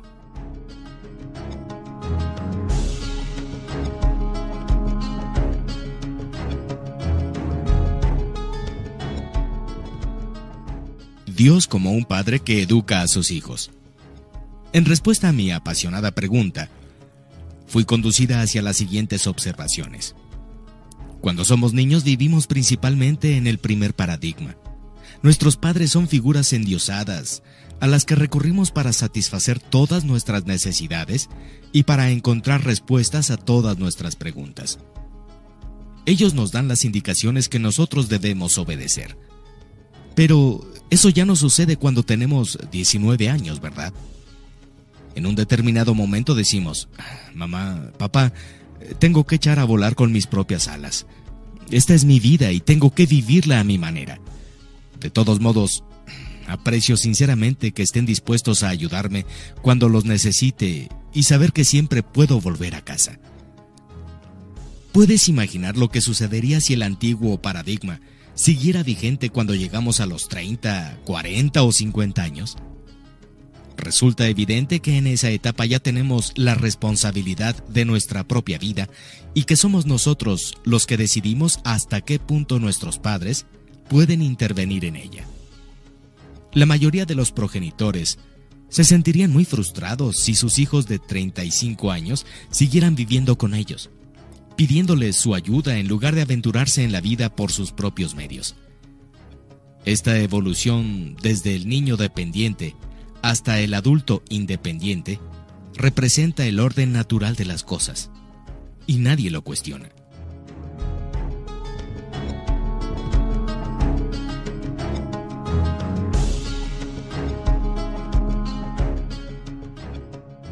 Los puntos empiezan a conectarse. Cuando amplié la imagen de abandonar el nido de la familia física a la familia espiritual, los puntos empezaron a conectarse. Esta analogía era el punto inicial a partir del cual llegué a comprender y aceptar el mensaje del nuevo paradigma. Voy a compartir contigo una parte de mi proceso mental. Cuando niña solían decirme que Dios tenía un plan para mí. Me enseñaron que, dado que mi libre albedrío era imperfecto, debía dejar que Él señalara el curso de mi vida. Acepté esta visión del mundo basada en el antiguo paradigma, que considera a los seres humanos carentes de recursos y de discernimiento. Con el paso del tiempo, y muy especialmente durante el proceso de escribir este libro, comencé a ver las cosas de un modo diferente. Visualicé el nuevo paradigma eclipsando al antiguo. Y desde esta perspectiva más amplia, es preciso que reestructuremos nuestra relación con Dios. El nuevo paradigma representa a un Dios que desea que sus hijos lleven a cabo su misión en este planeta con plena libertad y valentía. Como padre, Él aspira a que nos hagamos mayores debidamente preparados para tomar nuestras propias decisiones y vivir nuestra propia vida. Desea que brillemos a la luz de nuestro poder y divinidad, sabiendo que tenemos acceso a la ayuda y a la guía divinas todo el tiempo. Lamentablemente, muchas personas esperan ser alcanzadas por un rayo para empezar a contemplar la posibilidad de llegar a ser uno con el Espíritu. Les parece una herejía el mero hecho de insinuar que poseen el poder creativo de Dios. Por otra parte, yo, como muchos otros, he llegado a creer que todos somos creaciones maravillosas y perfectas, inherentemente cualificadas para llevar las riendas de nuestra vida con la certeza absoluta de cuál es nuestra competencia. De hecho, he llegado a la conclusión de que la única blasfemia reside en rechazar este poder.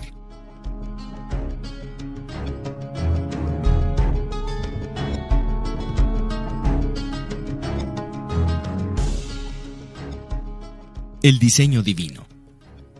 Considerando todo lo anterior, te invito a cambiar el foco de tu atención hacia tu verdadera naturaleza interior y a mirar con ojos renovados la realidad de tu poder divino.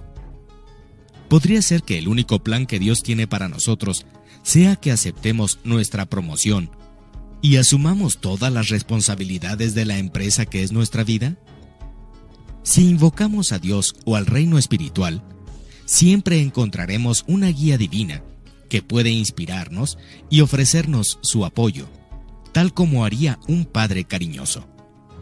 Pero se nos pide que maduremos espiritualmente y encontremos el coraje necesario para hacernos cargo de nuestra propia vida.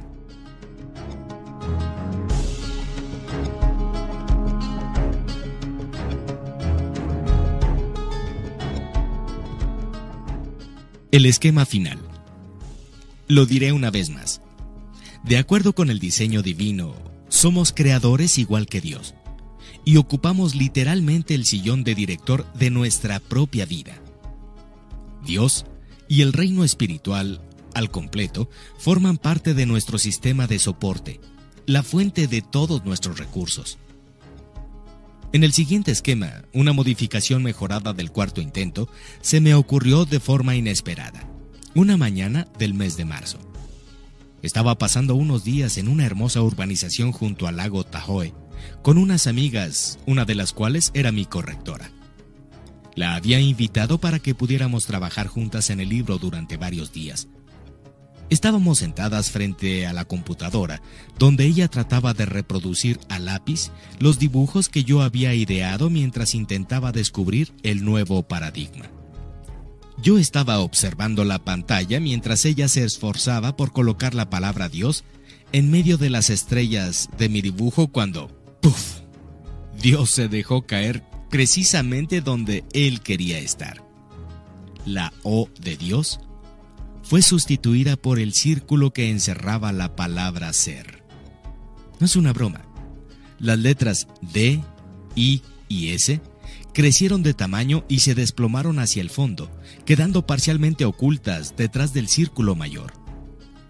Esta nueva disposición nos recordó al amanecer que da vida a un nuevo día. Aún no somos capaces de explicar cómo pudo suceder algo semejante, pero de inmediato reconocimos su perfección.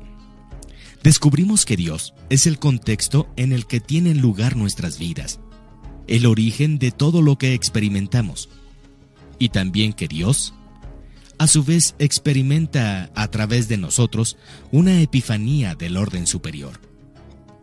El nuevo paradigma estaba exactamente delante de nuestros ojos la sorprendente diferencia entre este modelo y su predecesor es que este último implica que somos una parte integral, incluso una extensión de Dios, y que como tales, se nos exige que creemos nuestro propio mundo de forma consciente, confiando plenamente en nuestra autoridad y en nuestro conocimiento de que todo el universo está esperando alegremente que le pidamos ayuda para asistirnos.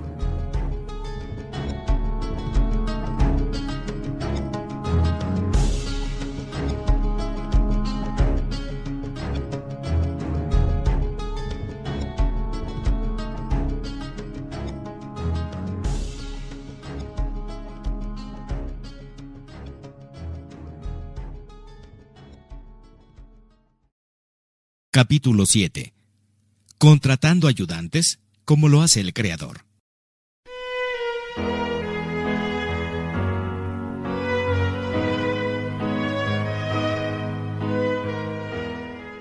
¿Estás preparado para asumir el mando como creador? Entonces, llegó la hora de arremangarte y comenzar a desarrollar tu experiencia de forma consciente y deliberada, como Dios pretende que lo hagas. Esta es la parte divertida cuando estés decidido a hacerlo, comienza por algo muy simple que requiera únicamente la ayuda de la oficina espiritual de empleo temporal. Algo que se pueda cumplir al cabo del primer día o incluso de algunos minutos. Dedica un momento a pensar en qué tarea te gustaría recibir ayuda. Quizás quieras comprar un regalo de cumpleaños y necesites un ángel especialista en regalos para que te inspire con la idea perfecta. Si te sientes un poco abatido, podrías recurrir a un comité de animadores celestiales que te levanten el ánimo. También puede ser que hayas perdido tu cartera y quieras contratar a un detective espiritual para que la encuentre. Recuerda que tu intención es la clave. En los siguientes párrafos hallarás algunas sugerencias útiles para propiciar el éxito en todo momento. El primer paso es simplemente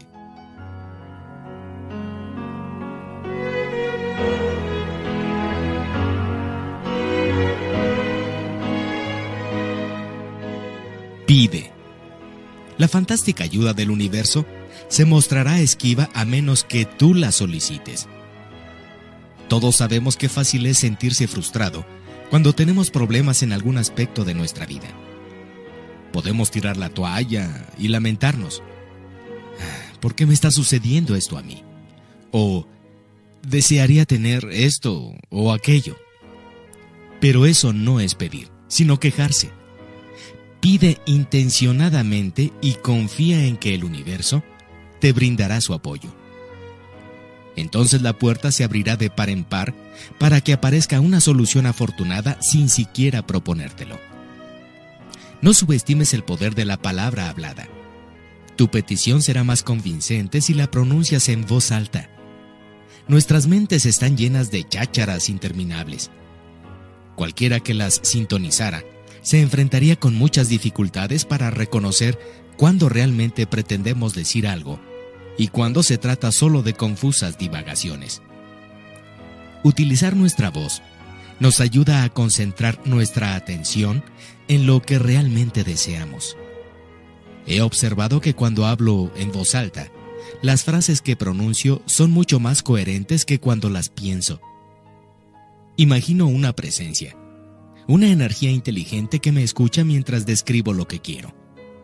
Yo no asocio esta energía con una persona y tampoco le doy un nombre personal, aunque quizás tú sí desees hacerlo. Haz todo aquello que te resulte más efectivo. No malgastes ni un solo minuto sintiéndote avergonzado. El universo está encantado de que lo incluyas en todo lo que emprendes en tu vida y espera con entusiasmo oír tus ideas y pensamientos. Hay aún otra cosa que merece consideración. Al igual que yo, quizá hayas leído libros y asistido a seminarios que describen reglas definitivas sobre cómo organizar verbalmente las peticiones. Pero esas reglas no se aplican aquí. Cuando contratas los servicios celestiales, puedes relajarte, limítate a pedir. Independientemente de cómo lo hagas, jamás obtendrás algo que no corresponde. No existe ninguna prueba para descubrir quién puede ofrecer las palabras más precisas o imaginativas. Lo último que necesitas es que tu forma de expresarte te genere ansiedad. Por ejemplo, algunos terapeutas y conferenciantes dedicados a la autoayuda nos advierten que debemos evitar decir cosas como, estos chocolates están de muerte, o vendería mi alma por una casa como esta, porque el universo podría interpretar literalmente nuestras palabras. Esto sugiere que el universo con toda su sabiduría, es incapaz de descifrar el verdadero significado que se oculta tras nuestra forma de hablar. Si eso fuera verdad, estaríamos creando un desastre a cada paso. Mi consejo es que no te dejes confundir por este sistema de creencias y, por el contrario, imagines que las fuerzas cósmicas son amigos muy queridos con los que te resulta muy sencillo hablar que saben exactamente cómo te sientes y comprenden lo que quieres decir, aunque te expreses con una jerga muy moderna. Y no te preocupes porque ellos también entienden cualquier idioma. Durante años, la sabiduría popular nos ha indicado cuál es la forma perfecta de expresar afirmaciones. Los expertos nos advierten que no es aconsejable albergar deseos, nos sugieren que no caigamos en el error de decir, quiero una nueva casa en lo alto de una colina. Porque presumiblemente el universo se hará eco de la vibración de nuestras palabras y nos dejará deseando eternamente sin ofrecernos esa casa que ansiamos. Porque no hemos pronunciado nuestro anhelo con una frase afirmativa en tiempo presente. De manera que he aprendido a decir, Ahora disfruto de mi nueva y hermosa casa de la colina. Según me han aconsejado, este es el mantra preferido para conquistar el éxito. He llegado a comprender que, lejos de ser un obstáculo, tener deseos es un elemento esencial en el proceso de materializar gozosamente nuestros sueños. Querer algo es la semilla del deseo, y sin deseo no puede haber cambio ni crecimiento ni creación. He tomado conciencia de que el universo celebra realmente todos los momentos en que somos capaces de reconocer algo que deseamos. El deseo es la chispa que enciende la fuerza de la creación. Estoy aquí para darte permiso, para desear todo lo que quieras. Abona el terreno para sembrar tus sueños. Entrégate a tus aspiraciones y ábrete a la magia de tus deseos. Pero no te olvides de pedir y...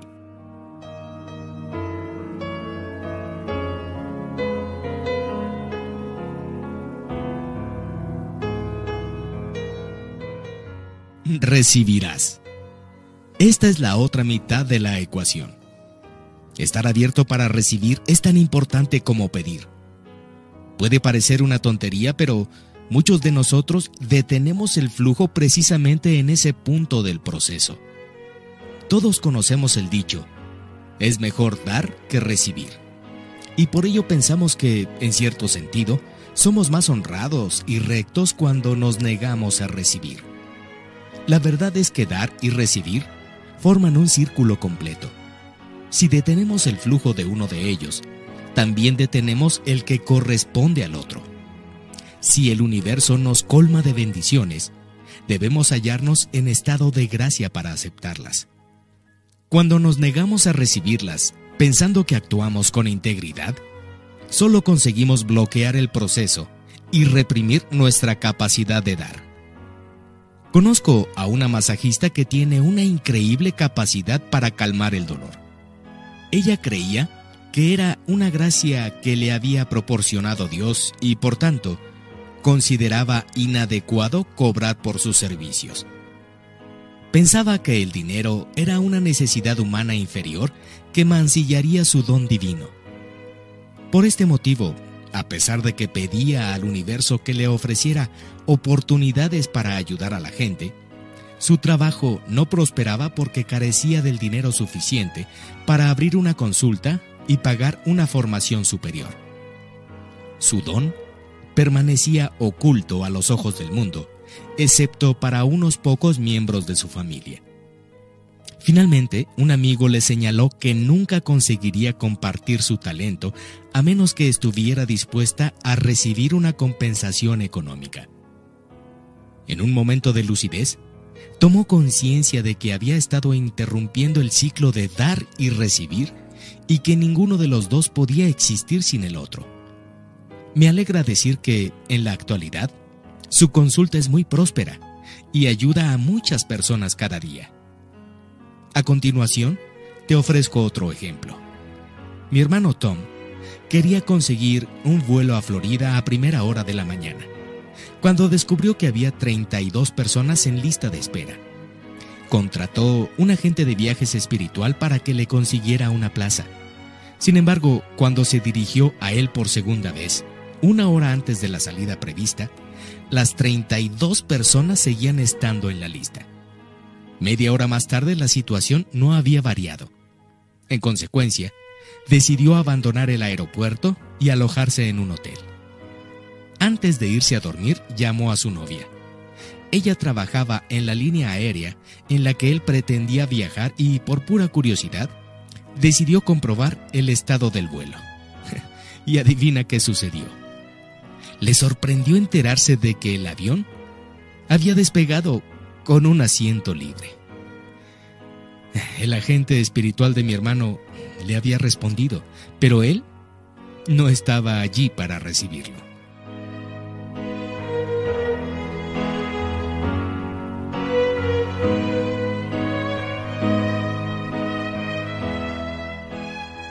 Algo más acerca de pedir. A continuación, incluyo algunas directrices que conviene tener en cuenta cuando uno desea pedir algo. No son reglas. Lo esencial es simplemente pedir. Utiliza estas sugerencias como un esquema mediante el cual puedes sembrar y propiciar tus sueños.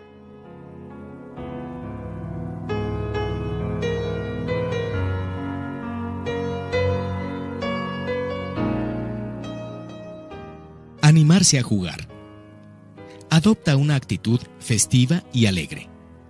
Esta vida es una creación gozosa, cuyo propósito es que la celebremos y la llenemos del espectro completo de la experiencia humana. No debería sorprendernos el hecho de que Dios realmente desea que disfrutemos de nuestra vida. Sin embargo, muchas personas piensan que la existencia debe ser dura y la consideran una serie de pruebas, mediante las cuales intentan ganarse el favor de Dios. Con esta filosofía nunca son lo suficientemente buenas ni lo suficientemente amadas y siempre están separadas de Dios. Por el contrario, el proceso de contratar los servicios celestiales demuestra que somos extensiones de Dios y, como tales, siempre somos lo suficientemente buenos y amados y jamás estamos separados de Él. Dios desea experimentar el goce y la realización a través de nosotros y desde el cielo nos ofrece su apoyo ilimitado para que seamos capaces de materializar los anhelos de nuestra alma. No obstante, es preciso aclarar que permanecer en un constante estado de goce y creación exuberante no significa disfrutar y divertirnos eternamente excluyendo otras emociones. Todos hemos pasado por la experiencia de conseguir algo muy difícil que, en su momento, no resultó nada divertido. Pese a todo, al final sentimos que el esfuerzo había merecido la pena. Vivir la vida de forma gozosa significa que somos libres para experimentar el abanico completo de las emociones humanas y también encontrar felicidad y goce en ellas. Puede parecer extraño, pero con esta disposición de ánimo podemos incluso llegar a sentir goce ante la frustración, la tristeza y desesperación. El goce surge cuando reconocemos que cualquier situación que nos toque vivir no es más que un papel que estamos interpretando. Esto nos permite disfrutar de un estado de ánimo lúdico, que es casi lo mismo que mirarnos a nosotros mismos en tercera persona. Es un punto de observación que nos convierte en el intérprete, en el productor e incluso en el público. Imagina que te ofrecen un papel en una película para interpretar a un personaje sumido en la desesperación. Como actor, tu desafío es indagar profundamente en tu alma creativa para poder expresar la desesperación. Pero al mismo tiempo te sientes satisfecho por tu capacidad de transmitir esa emoción en particular. La vida es exactamente así. Una obra de teatro en la que hemos elegido un papel. En ella somos el actor y simultáneamente el director que decide con optimismo lo que sucederá a continuación. Podemos encontrar el goce en nuestra forma de comportarnos, incluso en medio de la aflicción. Si tomamos conciencia de que somos seres espirituales que tienen experiencias humanas, como muchos sabios maestros han afirmado. Retírate un poco de la escena para evaluar el papel que estás desempeñando en tu vida. No te identifiques con tu dolor ni con tu sufrimiento debes darte cuenta de que, aun cuando las lágrimas se deslizan por tus mejillas, tu verdadero ser te valora y se siente honrado de experimentar la vida a través de tus ojos. Desde esta perspectiva, es más sencillo llegar a un estado más placentero. Y una de las mejores formas de hacerlo es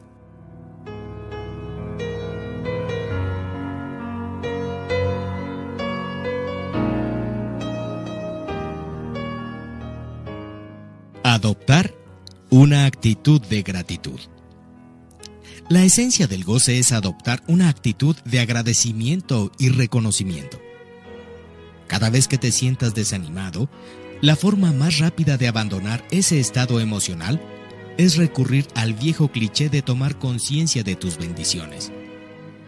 En cuanto lo haces, todo tu ser comienza a vibrar a un ritmo diferente. En lugar de permitir que tu actitud negativa atraiga más desdicha y abatimiento, puedes cambiar tu disposición anímica mediante la esperanzada expectativa de que pronto recibirás más bendiciones. En todo lo que hagas, busca evidencias que demuestran que el cielo está organizando tus deseos e intenciones. Presta atención a las aparentes coincidencias y sincronicidades, aunque te parezcan insignificantes, y ten fe en tu equipo espiritual. Cuando se trata de milagros, no hay ningún tipo de dificultad. Para el universo, planear el encuentro azaroso de dos viejos amigos es tan milagroso como curar a un enfermo. Intenta advertir todas las cosas nimias o importantes que son milagros en tu vida. Pronto estarás convencido de que el Espíritu camina junto a ti, allanando el sendero mientras tú avanzas. Expresa tu gratitud por la forma extraordinaria en que los espíritus de la creación te ofrecen sus expertos consejos y ponen sus habilidades a tu disposición. El reconocimiento y el agradecimiento darán lugar a un continuo entusiasmo y a un mayor apoyo por parte de tu mano de obra celestial, siempre dispuesta a ayudarte.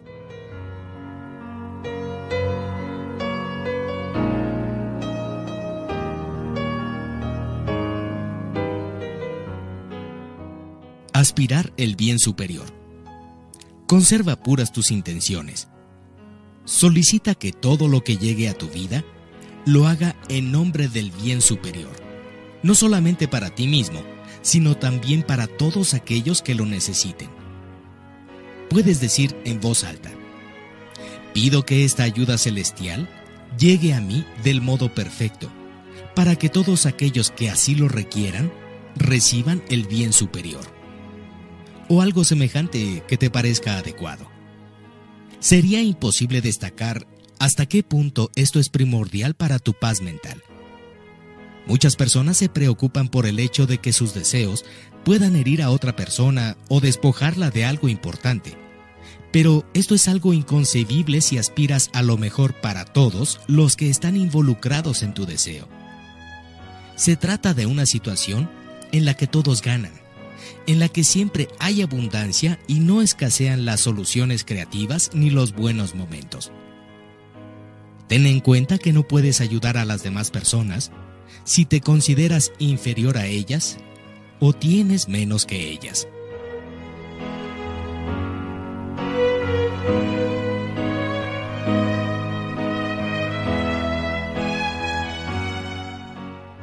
Sentir tus propios deseos. A menudo pensamos que deseamos algo y sin embargo, no es eso a lo que en realidad aspira nuestro corazón. Tómate un momento para reflexionar qué es lo que verdaderamente anhelas y luego formúlalo en términos de sentimientos. Después de todo, lo que de verdad deseamos son los sentimientos que nos despiertan las personas y las cosas y no las posesiones en sí mismas. Tal vez ansíes conocer a alguien con quien compartir una relación romántica. En lugar de describir cómo te gustaría que fuera físicamente esa persona y cómo desearías que actuara desde un punto de vista material, piensa en los sentimientos que te gustaría generar y en las cualidades esenciales más importantes para ti.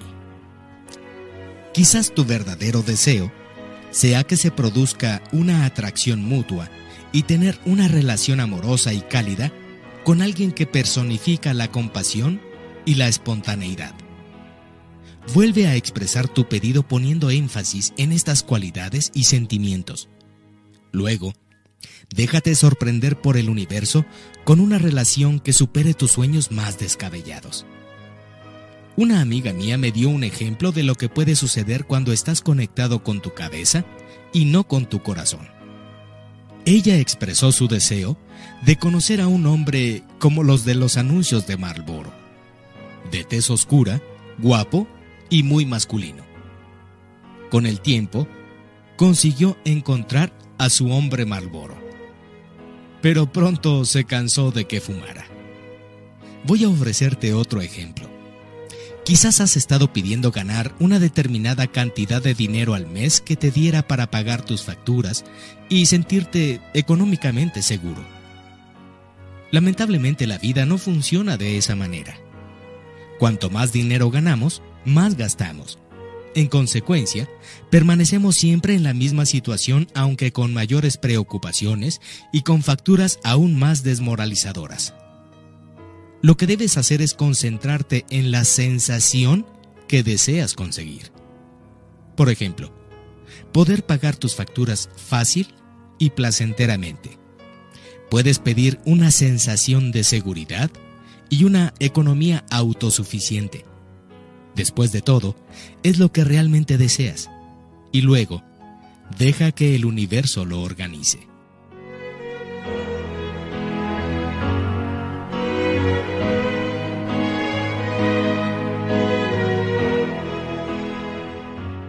Tener fe.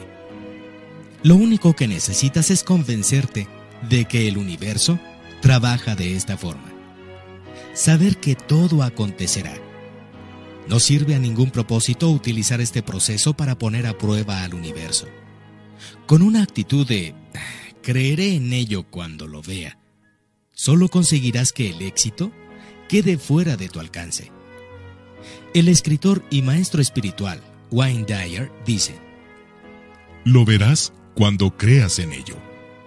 Envía tu petición al éter y luego limítate a permanecer alegremente a la espera y a tener fe, en lugar de adoptar un estado mental destinado a comprobar.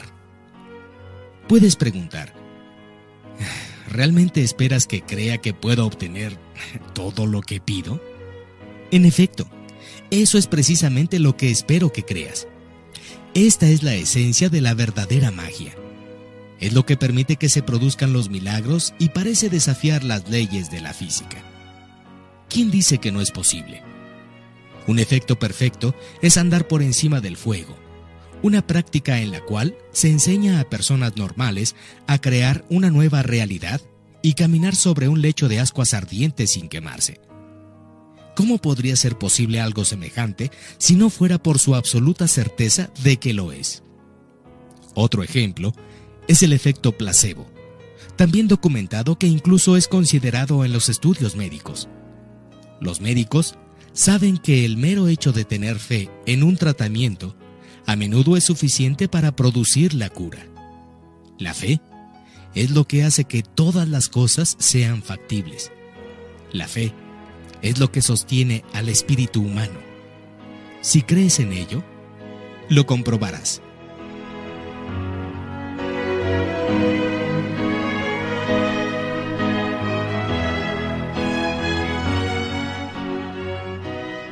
No tener apegos. Pedir al universo que materialice tus sueños y al mismo tiempo no tener apegos es un verdadero arte. Acabo de mencionar lo importante que es definir tus deseos y anhelos y ahora voy a decirte que no te apegues a ellos. ¿Qué significa esto? Quiere decir reconocer que tu felicidad no depende de si obtienes o no lo que has pedido. Si te apegas a tus deseos, no conseguirás mantener una actitud alegre y lúdica, y te sumirás en un estado de necesidad y desesperación, incluso aunque únicamente se manifieste en un nivel sutil o subconsciente. De este modo, no solo no lograrás disfrutar del placer que podrías experimentar durante el proceso creativo, sino que además te angustiarás preguntándote si el universo vendrá o no en tu ayuda. ¿Merezco yo todo esto? ¿Me está escuchando el universo? ¿Conseguiré ser feliz? ¿Soy lo suficientemente bueno? El miedo siempre limita tu capacidad para recibir las magníficas soluciones que el universo puede ofrecerte. Cuanto más tiempo dediques al proceso de contratar los servicios celestiales, más capaz serás de sustituir la ansiedad o la inseguridad por la confianza en ti mismo y la certeza de que siempre conseguirás ser dichoso. Por otra parte, los apegos crean muchas expectativas. Mientras ponemos en movimiento nuestra imaginación y generamos entusiasmo en torno a lo que deseamos, naturalmente elegimos el resultado que nos parece más conveniente. El problema surge cuando nos empeñamos en un determinado resultado, profundizando cada vez más en los detalles hasta que ideamos algo a la medida de nuestras aspiraciones.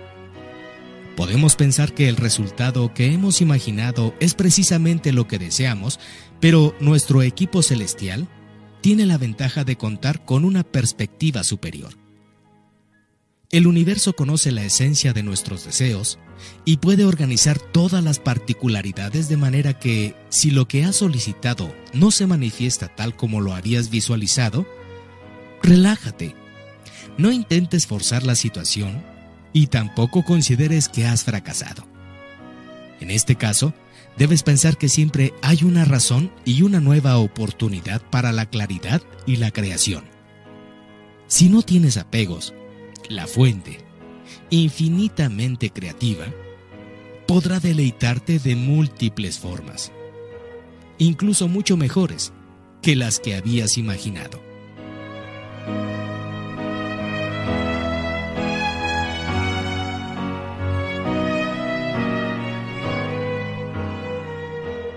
Ser paciente.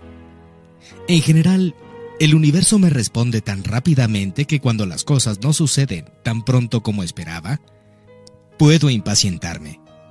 Pero cuando intento apresurar las cosas, termino por invertir más tiempo, dinero y esfuerzo. Solo más tarde, al observar la situación en retrospectiva, comprendo que el tiempo tenía que transcurrir de una determinada manera para que todo se ubicara en el lugar conveniente. En ese momento siento un temor reverencial ante su perfección. La paciencia es una cualidad difícil en una sociedad en la que la magia de la tecnología nos ofrece a menudo resultados instantáneos. Solo desde una perspectiva superior podremos llegar a comprender que todo está organizado a favor de nuestros esfuerzos. Ten paciencia y confía en que el sentido divino de la oportunidad es impecable.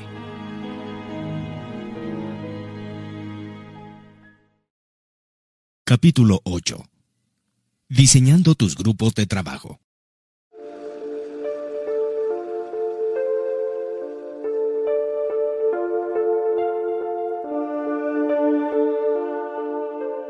Muy bien, ya hemos profundizado en los temas asociados con desear, pedir y recibir.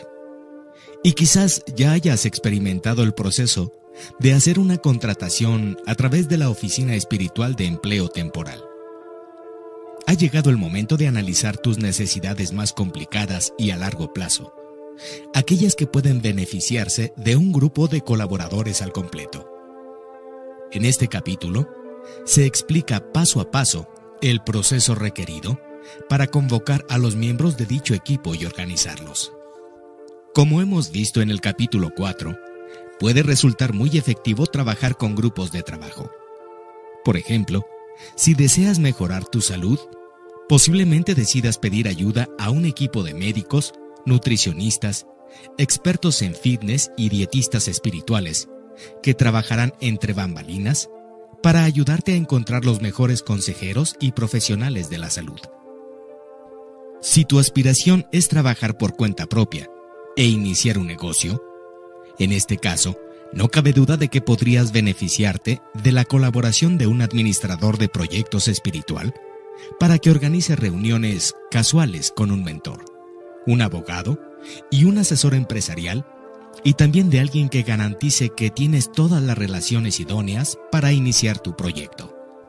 Incluso es posible que necesites la inspiración de una musa espiritual para que te ofrezca el nombre perfecto para tu empresa. Supongamos que te estás embarcando en la gran aventura de construir tu propia casa. Necesitarás un arquitecto, un contratista, un electricista, un fontanero y un decorador de interiores, todos ellos terrenales por nombrar solo unos pocos. Quizás te sientas agobiado al advertir la cantidad de trabajadores y equipos de trabajo que necesitas en el plano físico. Si los contratas primero en un plano espiritual, pondrás en marcha la energía necesaria para sacar adelante tu proyecto. Y al hacerlo, mágicamente conseguirás profesionales terrenales de primera calidad, con las habilidades y los conocimientos específicos que tú necesitas. Puede ser que desees probar el estilo administrativo. En este caso, por ejemplo, puedes contratar a todos los miembros de tu plantilla laboral espiritual y reunirte a diario con ellos. O puedes sencillamente contratar a un administrador de proyectos espiritual y delegar en él el resto de las tareas. En ambos casos, siempre mantendrás una estrecha comunicación y una buena relación laboral con tus ayudantes.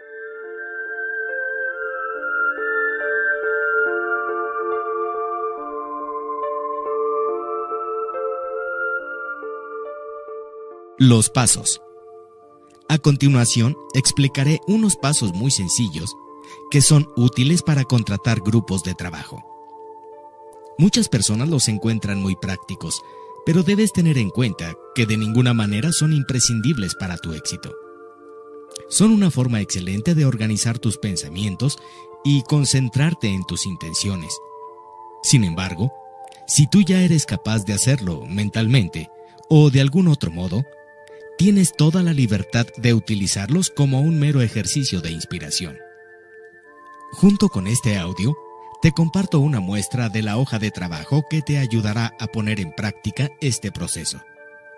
Sácale copias y crea cuantas hojas de trabajo necesites. Puedes crear, si quieres, una carpeta para archivarlas.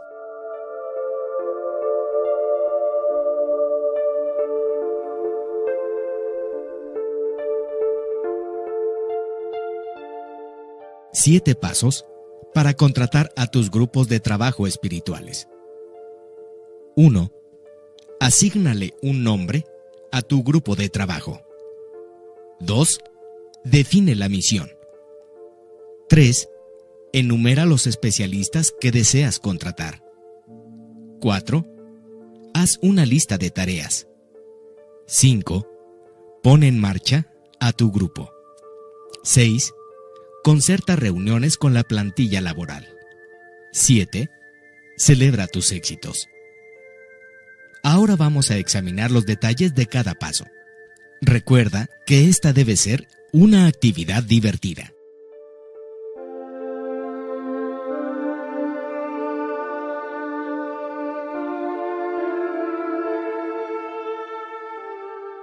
Uno. Asígnale un nombre a tu grupo de trabajo. Escribe el nombre de tu grupo de trabajo espiritual en la parte superior de un folio. Por ejemplo, supongamos que estás organizando una cena para muchos comensales.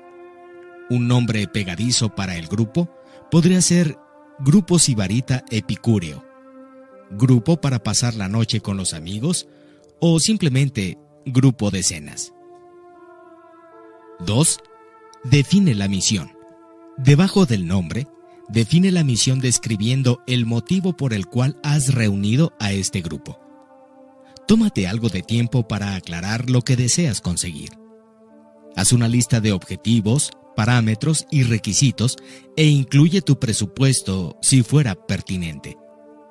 Si logras que esta tarea sea entretenida, estarás deseando ver los resultados. Retomando el ejemplo de la cena, podrías definir la misión con algo semejante a mi grupo de cenas me ayudará a organizar una fabulosa cena para mis invitados y me garantizará que todos, incluido yo, disfrutaremos de la reunión.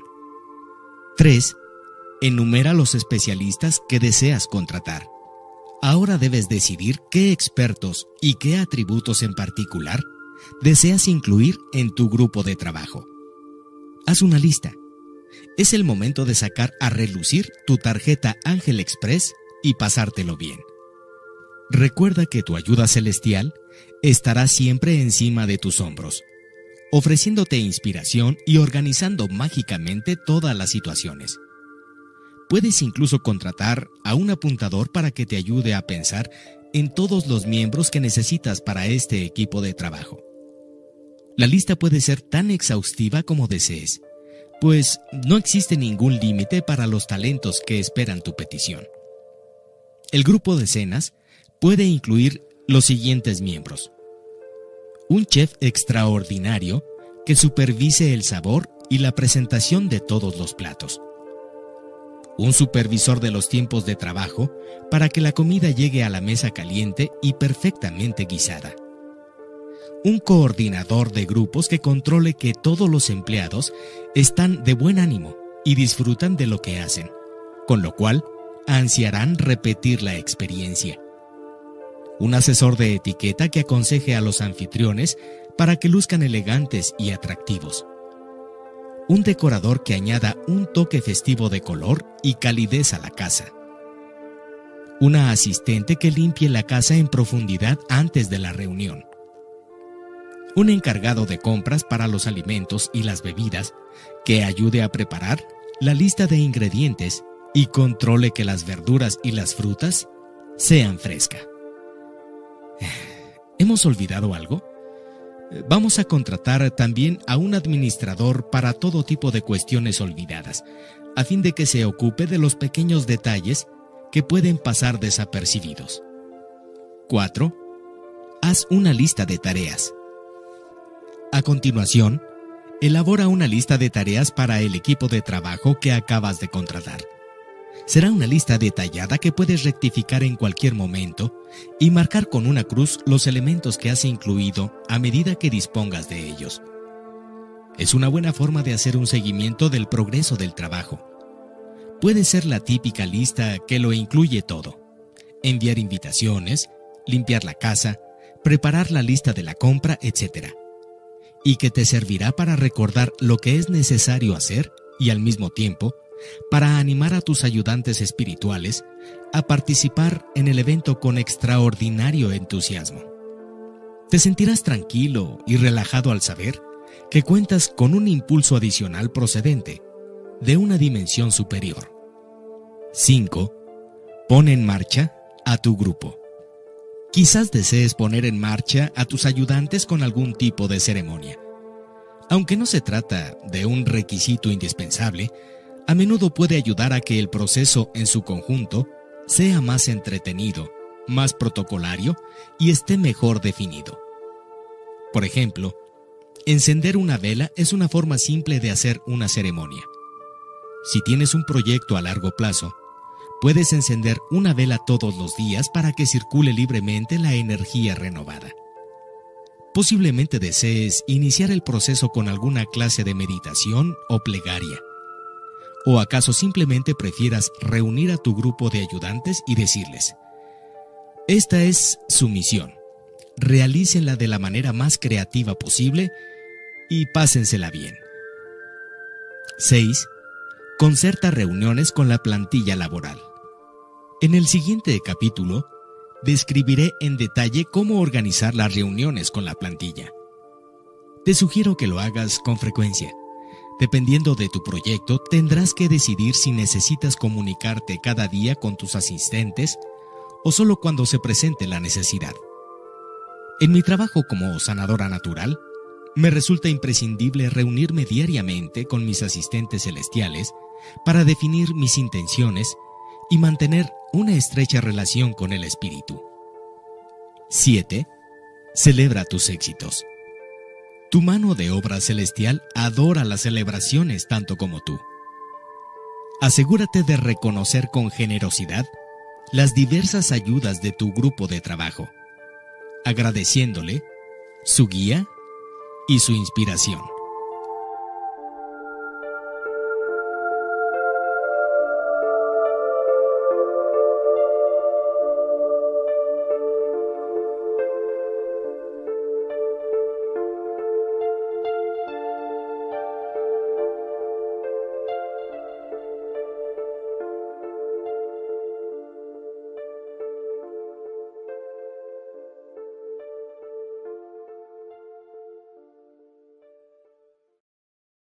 Capítulo 9. Conversando con el Espíritu.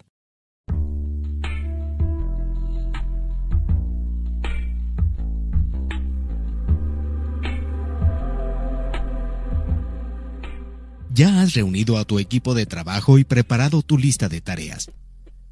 Ahora es importante que aprendas cómo debes hablar con la dimensión no física y que sepas reconocer cómo se dirigirán a ti los seres espirituales.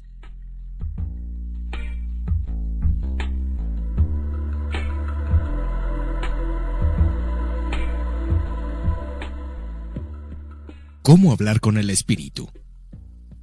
Una de las mejores formas de ponerte en contacto con tus ayudantes celestiales es a través de las reuniones de trabajo.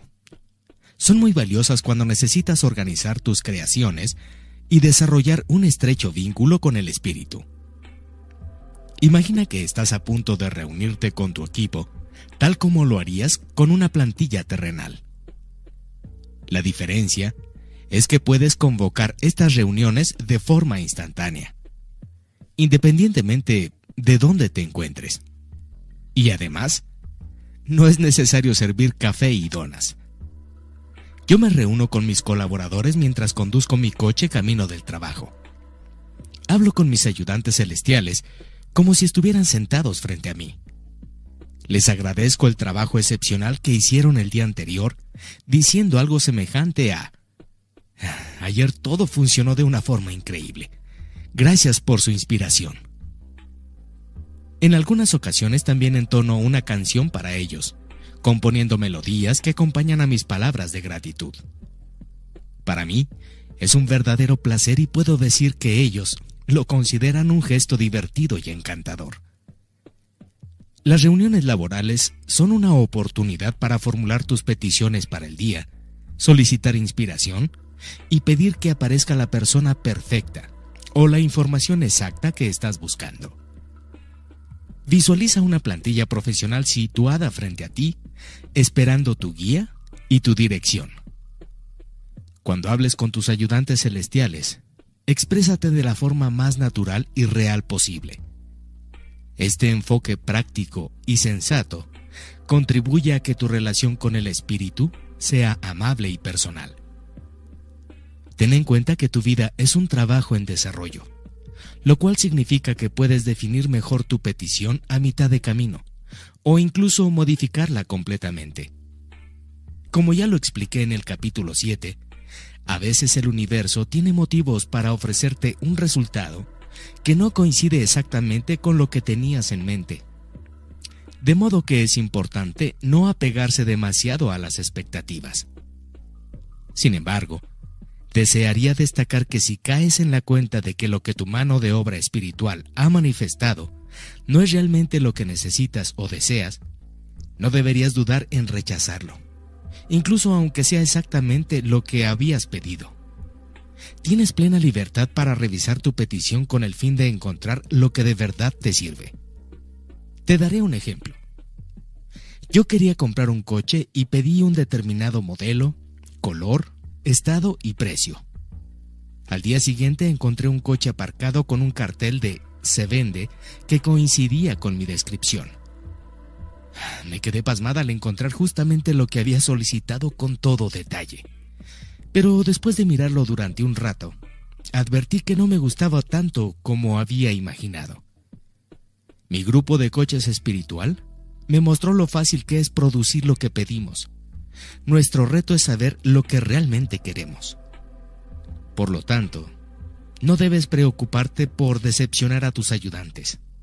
Ellos solo desean que seas feliz. Puedes incluso admitir tus debilidades y expresar tu ira o frustración. El espíritu puede hacerse cargo de ello. No se mofará de ti ni te reprenderá y tampoco serás alcanzado por un rayo. Por el contrario, recibirás un maravilloso apoyo. La Biblia dice, Tu vara y tu bastón me confortarán. Desde que descubrí este proceso, tu bastón tiene un significado completamente nuevo para mí. Y créeme, realmente me reconforta.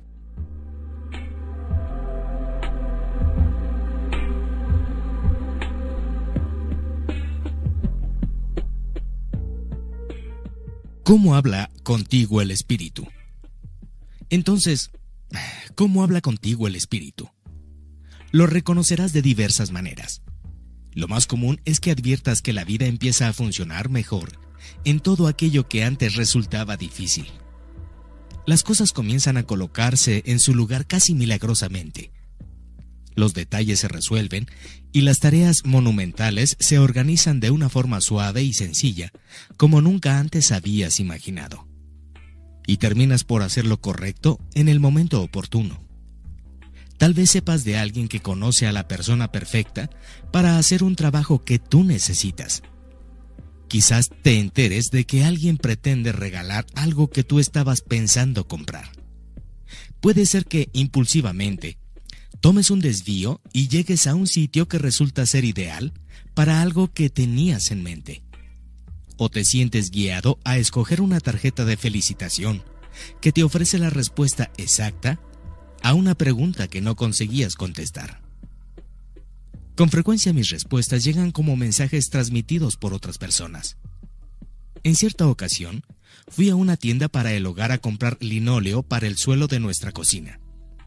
De camino contraté a un decorador de interiores espiritual para que me ayudara a escoger un diseño que combinara con nuestra decoración y que se adecuara a nuestro presupuesto. Mientras estaba mirando las muestras de azulejos, llegó un paciente. Se acercó hacia mí como si deseara contarme un secreto y señalando una de las muestras me dijo, Instalé este en la cocina de mi hija y quedó fenomenal. Sonreí, comprendiendo que era la respuesta que buscaba. Y por supuesto, resultó ser la opción perfecta. Experiencias de este tipo son tan frecuentes que a menudo me encuentro anticipando con entusiasmo cómo llegará hasta mí el siguiente mensaje. Y no soy la única que recibe ayuda a través de este medio. Mi amiga Judy estaba cierto día en el supermercado buscando una botella de vino para regalarle a un amigo. No conocía sus gustos, aunque sabía que últimamente se había aficionado a los vinos tintos australianos. Judy había olvidado sus gafas en el coche y no podía leer las etiquetas. No tenía la menor idea de cómo podría encontrar algo especial para su amigo en aquel interminable pasillo de expositores. De modo que contrató a un especialista en vinos espiritual y se marchó a hacer el resto de la compra. Cuando unos minutos más tarde regresó a la zona de los vinos, vio a un hombre y una mujer leyendo cuidadosamente la etiqueta de una botella de vino tinto. Les preguntó si podían sugerirle un vino de calidad y la mujer respondió, bueno, no sé mucho de vinos, pero mi hermana es bastante experta y dice que este Shiraz australiano es el mejor. Judy decidió comprar una botella y resultó ser el vino favorito de su amigo. También conseguirás encontrar inspiración para ser un constante asesor en tu vida si te abres a esa posibilidad. Por ejemplo, en el pasado muchas veces daba golpes de ciego buscando una información que me explicara algo relativo a la salud de mis pacientes. Pero desde que he comenzado a emplear asistentes espirituales, súbitamente me asalta un pensamiento. Es un pensamiento que irrumpe entre mis pensamientos y que no me pertenece. Me oigo decir, es evidente que debemos comprobar esto o aquello. Esa es la forma en que ellos se dirigen a mí, aportando el pensamiento, la inspiración. Ese saber ha llegado a formar parte de mi vida. El espíritu también puede hablar contigo de otras formas, pero esto depende en gran medida de tu receptividad particular. Estos son los cuatro tipos principales de comunicación.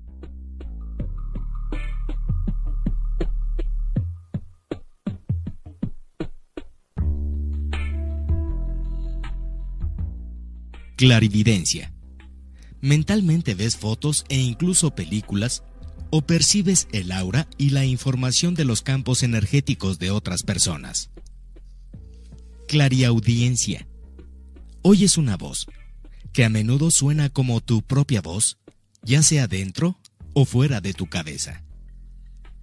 Clarisensibilidad. Obtienes información a través de una sensación corporal, como un escalofrío o un mareo. Clariconocimiento. Simplemente lo sabes, aunque con frecuencia no puedes explicar cómo lo sabes. En esta categoría, incluyo mi intuición. Limítate a permanecer abierto y consciente para escuchar lo que intenta decirte tu mano de obra espiritual. Descubre cuál es tu forma de recibir inspiración Presta atención a las sincronicidades y aparentes coincidencias que se cruzan en tu camino y sigue esa pista. Pronto, todo esto sucederá con tanta asiduidad que ya no albergarás ninguna duda sobre la intervención del Espíritu. Simplemente sabrás que Él se dirige a ti, igual que si te hablara un amigo. Las comunicaciones serán tan claras como la luz del día.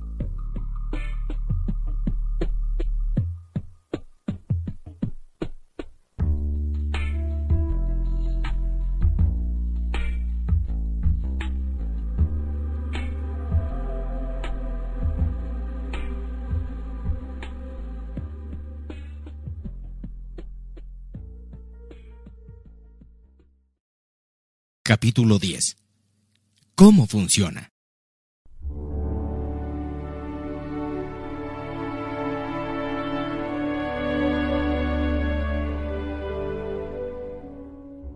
Cuando doy conferencias sobre el tema de contratar los servicios celestiales, una de las preguntas más frecuentes que me hacen es, ¿pero cómo funciona? La idea de recurrir al espíritu, es decir, solicitar que se presente a nuestro lado cada vez que lo invocamos, parece pertenecer al reino de los fenómenos inexplicables. Sin embargo, lejos de ser un concepto misterioso e irreal, el proceso de pedir ayuda al cielo depende de principios tan antiguos como el cosmos. Obviamente la interpretación literal es que existe una abundante cantidad de seres angélicos o de otros benevolentes seres espirituales dispuestos a ayudarnos. Pero, ¿cómo funciona exactamente? Vamos a considerar un par de posibilidades.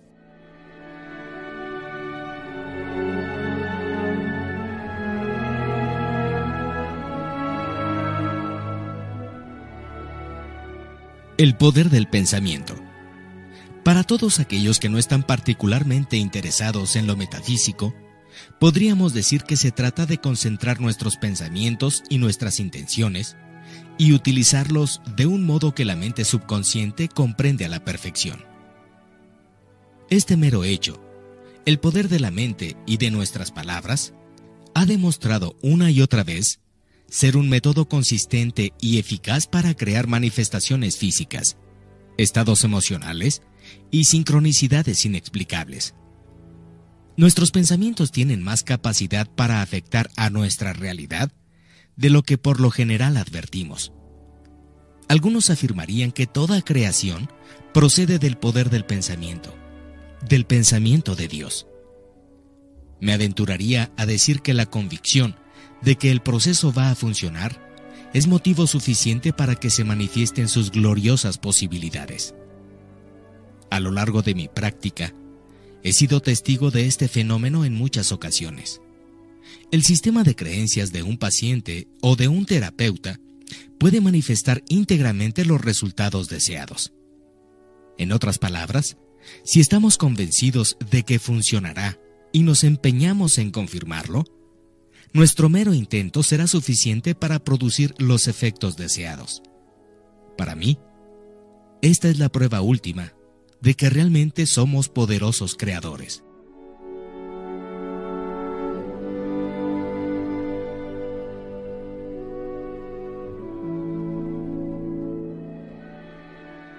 La ley universal. A quienes estén más habituados a los temas metafísicos, les diré que cuando solicitamos la ayuda del universo, estamos invocando a la ley universal. Este fenómeno es la consecuencia natural de una ley que se aplica a todos nosotros y que va más allá de la voluntad de establecer objetivos, del pensamiento positivo o de las afirmaciones.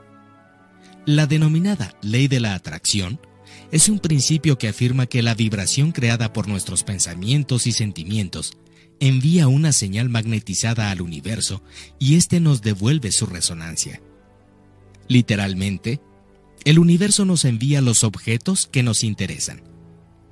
Sin duda alguna, muchos de ustedes habrán leído libros, escuchado cintas o asistido a talleres que se ocupaban de una u otra forma de la ley de la atracción. Muchos maestros han compartido este mensaje a través de los siglos. Recuerda, por ejemplo, Aquello que siembres, cosecharás. Todo lo que circula, retorna. Y la regla de oro. Si quieres conocer el tema más a fondo, podrás encontrar una enorme cantidad de fuentes de información que lo analizan en profundidad. Por ejemplo, podrías buscar en la sección de literatura inspiradora de una librería o introducir la ley de la atracción en tu buscador favorito de Internet.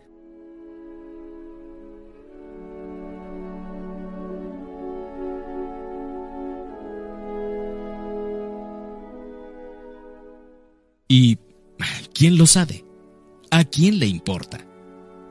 La verdad es que no creo que nadie pueda decirte con absoluta certeza cómo funciona este proceso.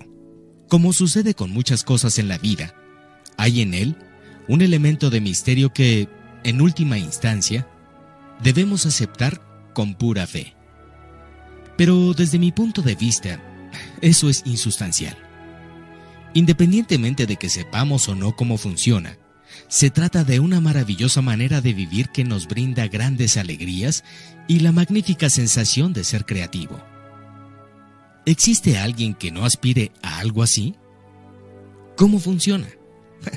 No tengo la menor idea. Simplemente funciona. De todos modos, no puedo prometer que el proceso de contratar los servicios celestiales funcione para todos. Ninguna idea es adecuada ni oportuna para todo el mundo.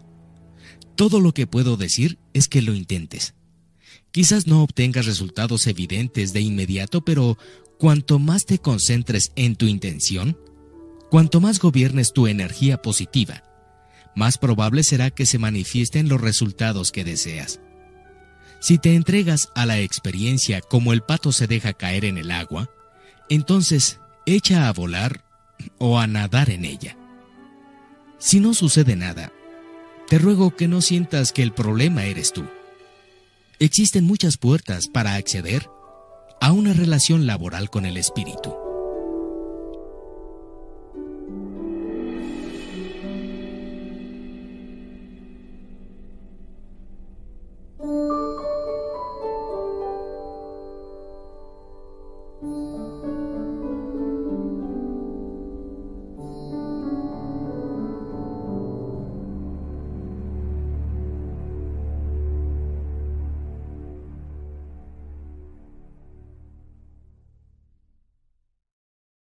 Capítulo 11.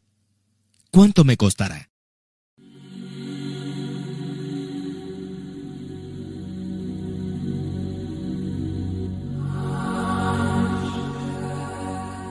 Como el término contratar implica algún tipo de pago, también recibo innumerables preguntas sobre el costo del proceso.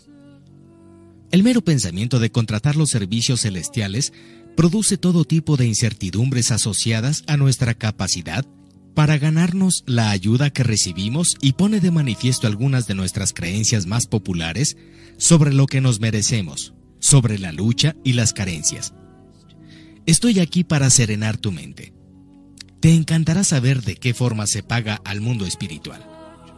Vamos a estudiar cómo se produce el intercambio de energía en la dimensión no física.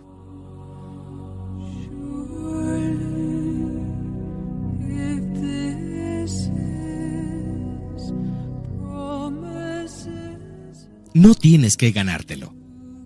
Voy a darte una buena noticia. No tienes que ganarte la ayuda de tu plantilla celestial. No es necesario que inviertas parte de tu tiempo en un ambiente religioso, ni en la devoción, la plegaria o la meditación. La ayuda espiritual te pertenece por el mero hecho de estar vivo, del mismo modo que no tienes que ganarte el aire que respiras. Cuando estaba inspirada escribiendo este libro, recibí un mensaje esencial. Tus ángeles desean que los incluyas en tu vida, que los invoques. Ansían que tú sepas que su energía amorosa está a tu disposición en cualquier momento, lugar y situación, aunque tú pienses que todo eso es una trivialidad. Ellos nunca están más lejos que tu próximo pensamiento.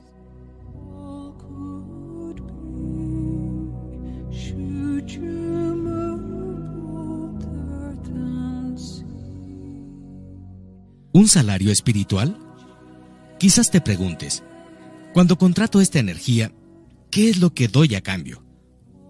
Lo maravilloso de este proceso es que el pago se realiza con la única forma de divisa que conoce el mundo espiritual, el amor y la alegría. El intercambio energético en el éter es una cuestión vibratoria y no hay mayor nivel de vibración que la que producen el amor y la alegría. Esta es otra de las situaciones en las que todos ganan. Cuanto más amor y alegría experimentes, más tendrás para dar a los demás. Y cuanto más amor y alegría experimenten ellos, más tendrán para ofrecer. Y así sucesivamente. Pero aún hay más. Así como debes hacer algo para generar el flujo físico de dinero, también debes hacer algo para generar la divisa espiritual del amor y la alegría. Y eso es...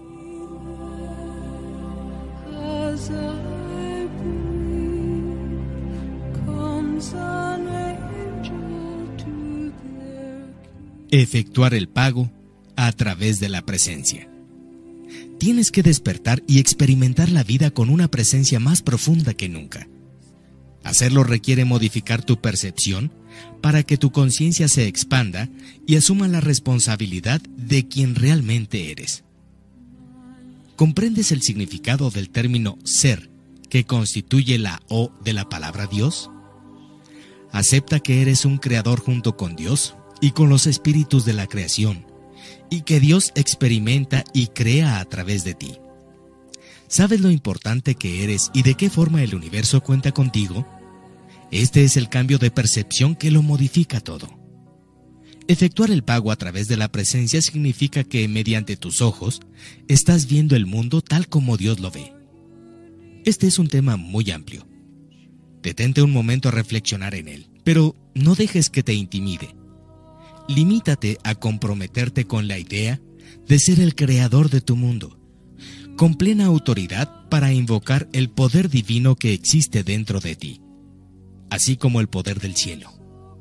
Considérate como un creador y no como alguien que no tiene opciones.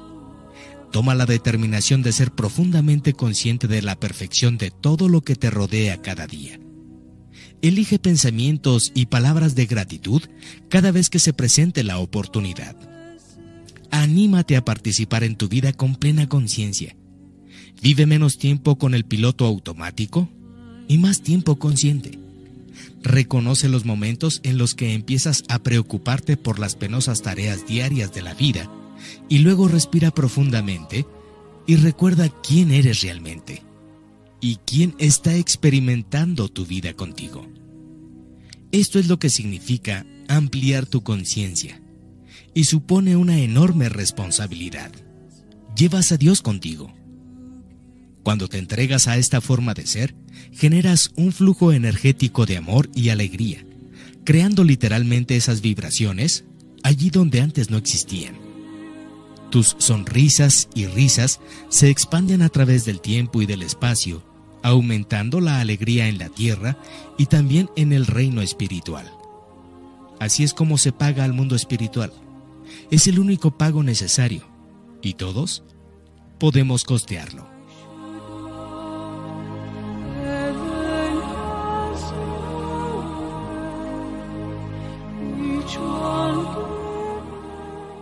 El viaje no es gratuito. El hecho de saber que puedes recurrir a un ayudante celestial con talento que anhela ayudarte, ¿acaso te haga pensar que todo lo que debes hacer es reclinarte en tu asiento y delegar funciones? Por el contrario, tu primera responsabilidad, y la más importante, es crear. Y puedo asegurarte que vas a estar muy ocupado. Tu trabajo es imaginar la forma más maravillosa de disfrutar tu vida y de todas las emocionantes aventuras que deseas experimentar. Luego, concéntrate en tus tareas. Si pides ayuda a los espíritus de la creación para un determinado proyecto, pero luego te niegas a involucrarte en él, no habrás conseguido nada. En realidad, hay un sinfín de cosas que deberás hacer tú. Sin embargo, observarás que todo fluye fácilmente y que tu trabajo parece un juego. Te encantará descubrir que no es necesario luchar para conseguir tus metas. Por ejemplo, si estás buscando un empleo, puedes contratar asistentes celestiales que te ayuden a encontrar el puesto perfecto. Pero eres tú el que debe ir a las entrevistas y hacer el trabajo. ¿Recuerdas la historia sobre el asesor espiritual que me acompañaba a comprarme ropa? En ese caso, la ropa no apareció en mi armario como por arte de magia. Fue necesario que saliera de compras. Lo mismo sucedió cuando pedí una plantilla espiritual que me ayudara a escribir este libro. Tuve que pasar horas y más horas desarrollando mis ideas y volcándolas en el papel. ¿Qué habría sucedido si me hubiera negado a coger un bolígrafo? Contratar los servicios celestiales no es un viaje gratuito, pero te garantiza que será más divertido e infinitamente más creativo.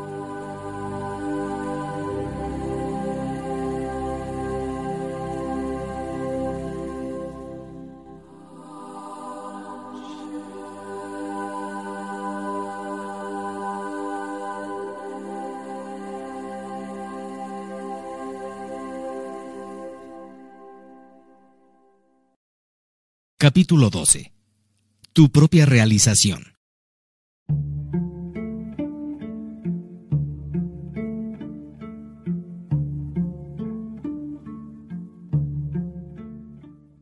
Mi esperanza y mi intención es que este libro te brinde una nueva perspectiva de tu naturaleza divina y una nueva conciencia de la estimulante relación personal que tienes con el Espíritu. Abre las páginas amarillas universales y comienza de nuevo a crear tu mundo con renovado entusiasmo. Vuelve a descubrir tus sueños olvidados y escribe un guion emocionante para tu vida. Al cabo de poco tiempo, te sorprenderás al comprobar con qué facilidad se manifiestan tus deseos y tus anhelos. El alegre don de descubrir cosas sin proponértelo será una compañía constante, en cuanto permitas que el universo se ocupe de la realización de tus sueños.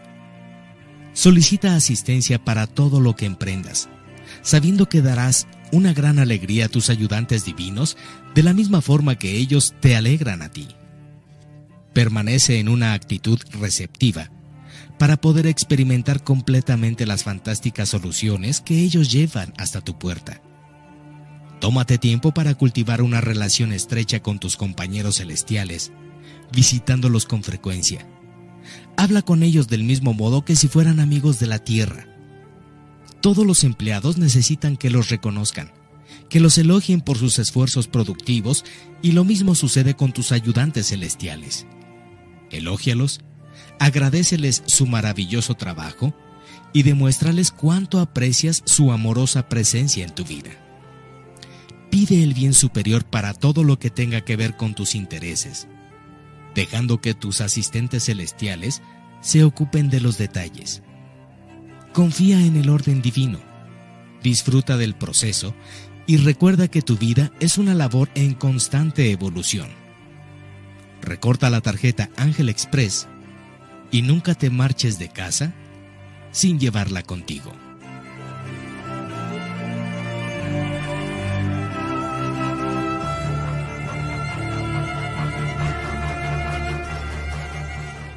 Y luego cierto día, sucederá.